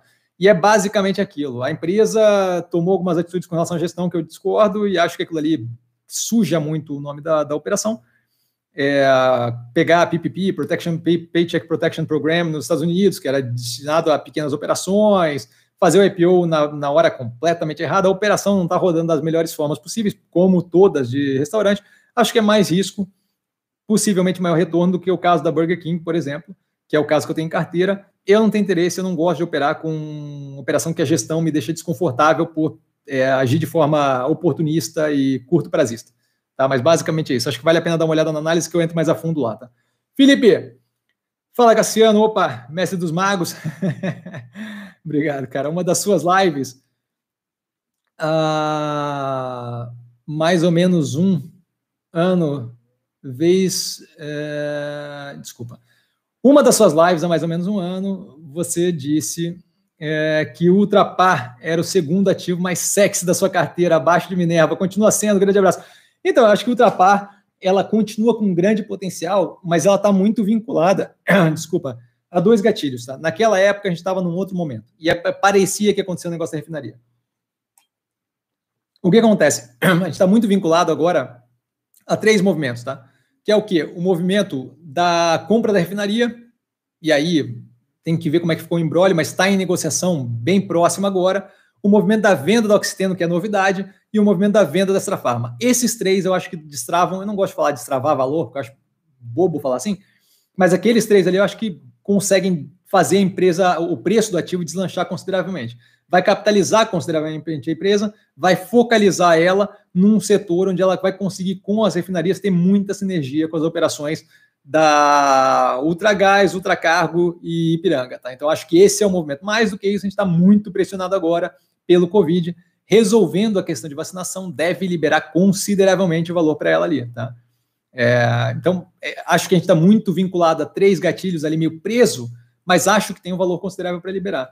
Tá? Não acho que é o ativo mais sexy da carteira nesse momento, mas, mas é um ativo que eu estou bem tranquilo e aguardando pacientemente é, os gatilhos. Acabou virando uma situação de gatilho, a operação se segurou super bem, a análise já está no canal do quarto trimestre, a operação se segurou super bem, O fato deles terem uma operação do grupo de participação ali bem diversificada é bem positivo, foi provado agora, tá? Durante esse período de Covid, mas, mas é, é basicamente a gente está dependendo dos gatilhos, então ainda possivelmente ainda tem algum tempo para a gente chegar onde a gente quer, tá? Então, assim, aconselho paciência, tá? É, galera, vamos parar com as perguntas, que a gente tem 15 minutos e eu estou vendo que tem um monte de coisa escrita ainda. Márcios, retrator, Bruno, Cassiano, fala a porcentagem dos ativos mais relevantes da sua carteira e uma ideia do patrimônio sem querer ser indelicado, para saber quantos ativos de acordo com o montante. Então, a ideia do patrimônio não posso dar, tá? É, até porque aí, não, a ideia do patrimônio não, não, não é relevante, tá? Com relação a, a percentual dos ativos em, em, carteira, eu acho que eu tenho ali, é, juntando aí, juntando ali, né? Porque eu, eu opero. Cliente foi chegando em épocas diferentes, então as carteiras ficaram um pouco diferentes. Eu costumo pensar na coisa como um todo. A coisa como um todo, acho que tem um pedaço considerável de Banco do Brasil. O Banco do Brasil é uma operação grande, com overweight de cliente recentemente. Então, o Banco do Brasil é uma operação grande. Minerva tem uma operação consideravelmente grande. Via Varejo, por ter crescido tanto, tem uma operação consideravelmente representativa. É, deixa eu ver aqui. Hum, acho que Ultrapar tem uma operação, é, não é, daí já não é grande, mas daí assim, ó, já é relevante, Mills tem operação relevante, Clabin tem uma operação relevante, mas não sei dizer assim, tem a operação da MRV tem uma operação relevante, mas assim, é difícil dizer porque eu penso operação a operação, eu não penso alocação a portfólio, tá? Então, assim, à medida que eu vejo um ativo que faz sentido médio e longo prazo, se o mercado vai largando o preço e deixando cair, cair, cair, eu vou comprando e não interessa o quanto vai atingir se faz sentido. Porque se faz sentido no 10, faz sentido no 5 e faz sentido no 2. Tá? Então, para mim, é, é, eu, eu, penso muito mais a, a, operação, a operação, por isso que vocês eu falando, ah, vendi tranche tal, comprei tranche tal, é, metade da operação foi embora, metade da operação ficou, e aí eventualmente eu finalizo. A Arezzo era uma operação grande na carteira. Então, é, basicamente é isso. Eu penso operação operação, eu não penso muito nessa questão de alocação. Porque por mais que ocupe um pedaço considerável do, da, da, carteira, se eu estava confortável com 10 reais a, a, ação, eu vou estar confortável com 5, eu vou estar confortável com 3. Tá? Por quê? Porque é um ativo muito positivo. Então, o fato de eu ter um desconto no preço faz com que a, a alocação extra nele não seja propriamente problemática. Por isso que eu cuido muito para escolher bem os ativos antes. Por quê? Porque eu não quero ter problema de eventualmente olhar e falar, pô, não quero alocar mais nisso. Não, não, não. Se o ativo está na minha carteira, é um ativo que eu vejo longo prazo bem positivo, que eu não estou preocupado, sabe? Então eu aloco o quanto tiver que alocar, tá? É, e aí, Matheus, qual as empresas para longo prazo no setor de saúde? Então, eu vejo Fleury como a empresa de longo prazo no setor de saúde no momento. Tá? Eu acho que é a única que eu tenho no portfólio. É, depois que eu, que eu me desfiz de Apivida, que eu acho que passou, tá? É, passou do tipo, bateu ali no nível que eu acho que muito mais embrólio e crescimento orgânico do que propriamente é, ganho com crescimento agressivo, que era o que eu gostava. Acho que Fleury. Fleury acho que é o ativo. Se eu tivesse que falar um ativo nesse momento de, de saúde, que é o único que eu tenho na carteira, é Fleury. Fleury dá muito bem. Fleury tem muito para expandir ainda, está com preço é, bem abaixo do que, do, do, que eu estaria disposto a pagar, por exemplo. Tá? É, vejo como médio e longo prazo bem positivo, a empresa está indo muito bem, eu acho que vale a pena dar uma olhada na análise do trimestre passado, a próxima virá, já, já saiu o resultado, eu vou fazer se quiser esperar, tá? É, mas a análise do trimestre passado já bota a ideia, que ajusta as outras, já botam a ideia paulatinamente, assim, a empresa está indo numa direção muito positiva de virar marketplace de saúde, é, pequena... É, infusão de medicamentos, genótipo, pequena, pequenos procedimentos ortopédicos, ortopédicos, agora me fugiu. Mas é, a empresa está indo numa direção muito boa de expansão de operação. A operação dela online, o fato de não ter volta, o negócio de telemedicina, tá, tá muito, muito alinhado, tá? Nick, boa noite, Cassiano, boa noite, Nick. Você utiliza KPM para o portfólio? Não, não utilizo KPM para o portfólio. Se sim, como você define a expectativa de retorno de mercado? Valeu, por isso que eu não utilizo o KPM para o portfólio. Porque eu estou ali fazendo, é, eu estou ali, é, eu estou fazendo uma, modela, uma modelagem matemática é, onde eu estou assumindo algumas premissas que são simplesmente reais de ter hoje em dia. Tá? Ativo livre de risco. Hum, é complicado de dizer o que é ativo livre de risco. Então, eu prefiro fazer uma análise mais ampla, mais é, crítica e menos matemática, porque por mais que eu tenha vontade de simplificar, eu fiz, eu fiz equação diferencial de segunda ordem durante a faculdade. Então, assim, matemática não é propriamente um problema. A questão é que, assim, a, a vontade de simplificar não pode vir com a vontade de tornar simplista. Se eu conseguisse resolver investimento por um modelo matemático, eu ia gastar meu tempo programando um algoritmo e deixando ele treinar para mim. Modelagem matemática não vai resolver. Tá? Tem que ser um, uma visão mais ampla da coisa como um todo e tem que levar vários pontos em consideração que são discricionários e não numéricos ou determinísticos. Tá? Então, então, esse ponto assim de é, utilizar a modelagem matemática, eu vejo como cada vez menos importante. Ah, poderia fazer para auxiliar a análise, Cassiano? Poderia, eu ia gastar um tempo violento, ia assumir um monte de premissa, tá? e aquilo dali ia me dar uma informação que ia me ajudar muito menos do que, por exemplo, ter uma capacidade de análise jurídica do que está acontecendo agora com, com a situação do, do, da liberação aí do Faquin. Tá? Então, assim, eu restrição orçamentária, mas agora falando da vida pessoal. Restrição orçamentária, eu tenho 24 horas num dia. Eu tenho que eventualmente dormir ali. Eu acho, acho terrível que tenha que dormir, mas tem que dormir. Tá? É, dado que eu tenho que dormir, que tem 24 horas no dia, esse tempo, o jeito que eu uso ele, eu tenho que escolher bem. Ou eu estou é, cuja oportunidade. O, o, momento que eu escolho fazer uma modelagem de KPM é o momento que eu não estou gastando aprendendo sobre geopolítica, sobre o que está acontecendo na Etiópia e a região de Tigre, por exemplo. Parece que não é importante, mas é relevante para caramba médio e longo prazo quando eu estou pensando no mundo. Tá? Então eu prefiro essa outra parte, por isso que eu não gasto tempo com KPM. Eu entendo, eu entendo perfeitamente a ideia de que seria muito positivo poder matematizar as coisas, mas aquilo dali não é simplificar, aquilo dali é, é transformar a visão em algo simplista, que é, que é, que é consideravelmente pior do que simplificar. Tá? É, simplificar é uma coisa interessante. Tornar simplista é, é, é, deixar de aproveitar a informação que você poderia estar arrancando de outros lugares. Tá? Cristiano, boa noite, Cassiano. Você acompanha a BMG? Não acompanha a BMG, tá? É, esse movimento agora que eles fizeram com relação a, se não me engano, eles compraram uma operação ali de inteligência artificial, alguma coisa assim. Acho positivo, é, mas não tenho interesse em, em, Faz tempo que eu não olho para eles. Tem o IPO, a primeira vez que eles tentaram analisar do canal, mas a, a situação já não é mais aquela, tá? Nem de perto. É, eu não tenho interesse em ter várias instituições financeiras no, no portfólio. Eu tenho o Banco do Brasil porque está descontado, porque tem um, um espaço considerável para correr, que eu acho que é bem positivo e paga dividendo tranquilo durante esse período que eu tenho que esperar. E a operação que eu teria para crescimento no setor de instituição financeira nesse momento seria o BTG Pactual, que está analisado no canal. BMG é um banco que, assim, eventualmente eu devo olhar, mas vai levar um tempo. Faz tempo que eu não olho para ele, então eu prefiro não ficar chutando aqui, tá? É, mas basicamente não, não, não tem interesse. Tá? Eduardo Mafrig, Mafrig, eu comentei agora há pouco, acho que você já deve ter, já devia ter postado a pergunta aqui. Basicamente, a operação dos Estados Unidos não é a que mais me agrada, eu prefiro estar posicionado na América do Sul, mais vinculado à exportação, que é o caso da Minerva, que está com uma operação super alinhada, tem um tamanho menor, cada movimento que acontece é, afeta ela de uma forma mais agressiva proporcionalmente do que Marfrig. Tá? É, tá com várias iniciativas interessantes, o Venture Capital, o Joint Venture na China e por aí vai, tudo explicado na análise do canal. É mais do que isso, trouxeram agora a, a, luz do dia aí, através do Last Week Tonight, as operações lá na National Beef, que é a operação dela na, nos Estados Unidos, a operação da JBS, por aí vai. Acho que isso daí pode dar algum nível de problema regulamentar futuramente. O dólar acaba dificultando o, o, a competitividade daquele produto é, como exportação, não acho que impossibilita, mas dificulta. A gente compete muito mais agressivamente, estando localizado na, na, na América do Sul. Tá? É basicamente isso. Tá? Não gosto muito do, do, do, do controlador também. Não, me passa uma ideia boa. É, Lucas, mestre, eu já achava Arezo bem cara. Parabéns pela venda. Cara, muito obrigado. Fico agradecido. Luzão, fala da Iperafarma de novo, Luzão. Já, é só uma vez que precisa perguntar, cara. Lucas, você já analisou locação de carro? Já as três estão analisadas com o terceiro trimestre de 2020 no canal, tá? É só dar uma olhada. Movida, Localiza e Unidas, tá? Estão as três no canal. Fernando da TI, saudações, mestre, saudações, Fernando. Lula livre. e ironia do lado. Ai, ai, Jorge. Cruzeiro do Sul caiu 10%. Comprou, Cassiano? Não, 10% ainda não é suficiente e não é o momento ainda. Por quê? Porque eu tô ainda.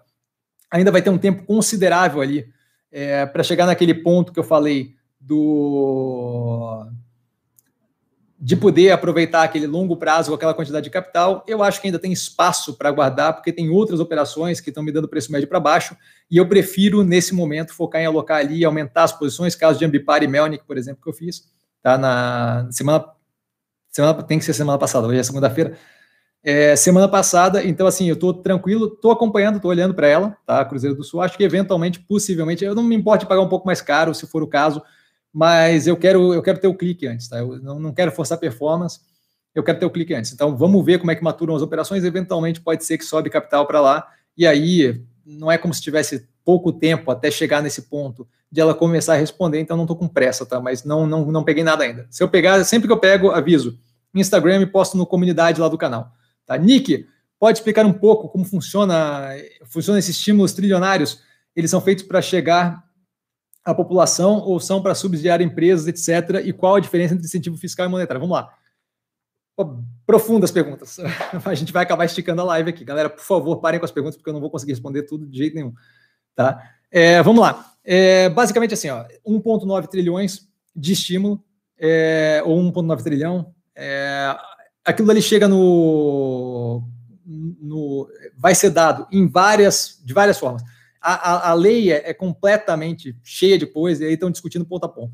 O ponto mais importante é, um, é 1.600 dólares, se não me engano, por família, que é dado por cheque. Envia o cheque direto para a pessoa, a pessoa desconta ou então deposita direto é, na conta do IRS, da, da, Receita Federal. Não lembro exatamente qual é o procedimento, mas é direto, é injeção de caixa direto.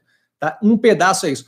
Outros pedaços, e aí são pedaços. É, são, são partes que estão vinculadas um pouco ao Fed, o Federal Reserve, o Banco Central Americano, um pouco ao, ao, a, ao Treasury, né, ao, ao, Tesouro Nacional, que é justamente a Yellen, a Janet Yellen, que é a, a tesoureira hoje em dia, como se fosse o Guedes aqui, tá, que, é a, que era justamente a presidente do Fed antes do, do Jay Powell, é, basicamente a injeção direto na população. Eu mando cheque, mando dinheiro direto na conta das pessoas e aí elas fazem o que bem entender. Se não me engano, o valor é 1.600 por, por família. Tá? Então é uma paulada de dinheiro e aquilo ali vai.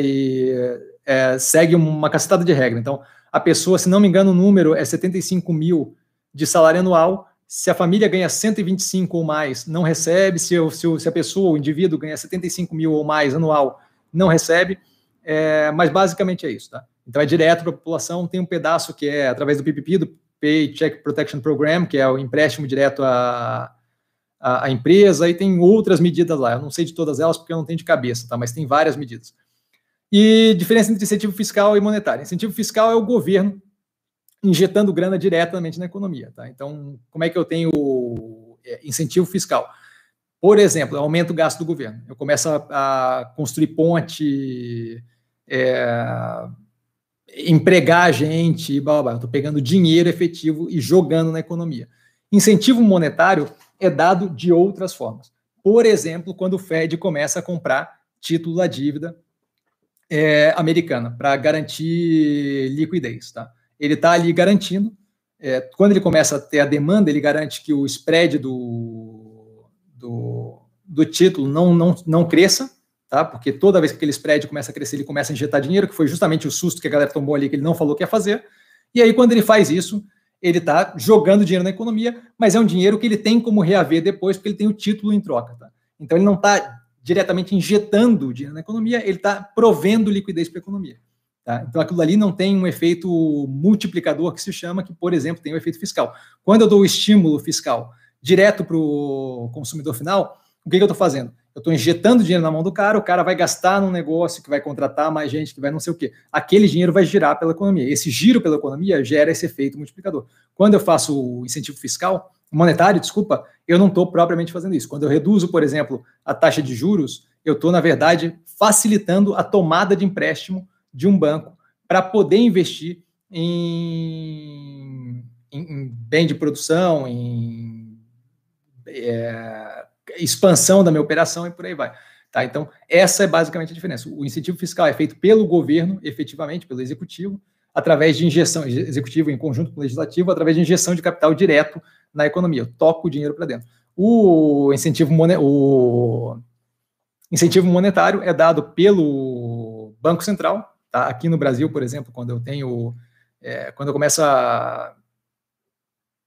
Tá, o É que aqui no Brasil acontece de um jeito diferente, mas lá fora, por exemplo, quando eu começo a, a liberar o Fed para comprar título de dívida de, de, empresa, bond mesmo, é como se fosse debenture, quando eu começo a liberar para comprar debenture de, um, de uma certa qualidade, eu estou provendo liquidez para o mercado. Então, eu estou garantindo que se você quiser vender aquele título, eu estou aqui para comprar. Eu não estou te dando dinheiro, mas estou garantindo que, que, que tem alguém que vai comprar aquele título, de forma que eu não tenho, por exemplo, aquela queda de preço por desespero e venda apavorada, porque eu sei que se eu quiser vender, o Fed está lá para comprar títulos de coisa. Mas o Fed tem aquele título para retrocar ao mercado no, no momento futuro. Então, não estou propriamente dando dinheiro, estou injetando liquidez. Tá?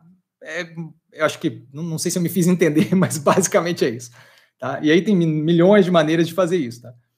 É, isso daí que eu, que eu falei de comprar título a mercado é justamente o que é chamado de QE, que é Quantitative Easing, tá? que é justamente uma forma de aliviar a falta de liquidez no mercado.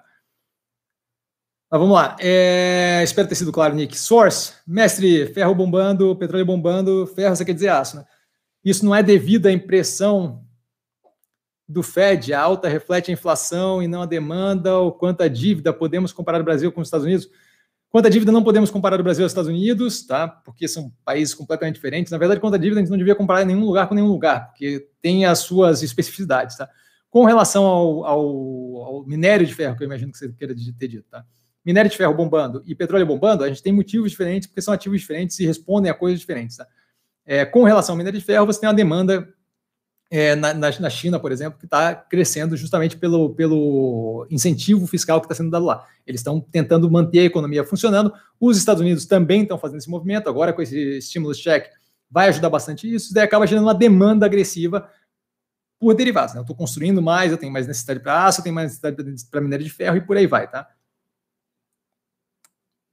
Então, basicamente, é, é isso que a gente vê. Então, o efeito é de uma demanda criada de forma artificial que não é necessariamente negativo, mas é de uma forma artificial, através de estímulo fiscal, para manter a economia funcionando durante esse período onde eu tenho uma dificuldade. Tá? Então, basicamente, é isso, é, por cima. Tá? Eu vou acelerar um pouquinho aqui, que senão não vou sair daqui hoje. Source, mestre contra as indústrias. Apenas essas que foram citadas refletem todas as indústrias do país. É, os indicadores da indústria não são reais. Obrigado pela atenção e desculpe a visão divergente. Não, não tem problema nenhuma, visão divergente. É, o que a gente pode dizer com relação às indústrias não é que o índice não é real, é que o índice vai pegar todo o aglomerado. Né? É, então, se eu, se eu pegar ali índice de crescimento da indústria e pegar o conjunto como um todo, é como pegar o Ibovespa. E aí o Ibovespa caiu hoje, e aí nenhuma operação foi bem. É, eventualmente o Ibovespa cai e tem operações que vão bem, eventualmente o Ibovespa é, sobe, é, de, de, sobe e tem operações que vão mal eu não posso pegar o agregado da coisa como um todo e dizer que está tudo indo bem. Indústria de montadora de veículo, por exemplo, está tá, tá terrível, certo? É uma indústria que é relevante no Brasil. Afeta aquele número de uma forma consideravelmente negativa. Hum, você, você, quando você faz uma média, você tem operações lá dentro que estão bem e outras operações estão ruins. Então, assim, é, dei exemplos aqui. Você vê, por exemplo, se a gente puder, se a gente quiser falar de número, a gente vê eh, financiamento de imóvel crescendo e batendo recorde. Então, assim, algumas indústrias estão indo bem. Você vê os resultados de empresa de construção civil, você vê que o resultado da MRV foi super positivo, margem pressionada não foi super positivo. Então, assim, é, pegar a média industrial e dizer que a indústria está indo bem, tudo bem, a média industrial está indo bem. O que, que, isso, o que, que isso afeta é, e, e, agrega na nossa análise final? É, é a mesma coisa que dizer, ah, o Ibovespa caiu. Tudo bem, quer dizer que o Brasil está afundando? Ou quer dizer que é, naquela, na, naquele conjunto, da, na, naquele, naquele agregado, naquela cesta de ativos, tem ali um peso e tal que, que faz com que aquilo ali é, tenha caído no somatório. O caso do fato de sair, cair no somatório não quer dizer que o negócio está afundando, não quer dizer que está tudo ruim, não quer dizer que é um problema, certo? Então, é, índice da indústria é algo, é algo para se avaliar? Com certeza, mas é algo para se avaliar como índice da indústria, não, não, não, não dizer que a indústria brasileira está afundando porque o índice da indústria deu negativo esse trimestre, depois de ter recuperado algumas vezes. Tá? Então, esse mês. É, acho que assim, quando a gente olha indicador, a gente tem que olhar indicador com, um pouquinho de, de, de olhar crítico para aquilo. Não como se aquilo ali fosse a verdade. Dizer a indústria está afundando precisa de um pouco mais do que um indicador dizendo que caiu esse mês, certo? Tem que ver também qual é o indicador que você está usando, porque eu não sei qual é o indicador que você está usando, tá?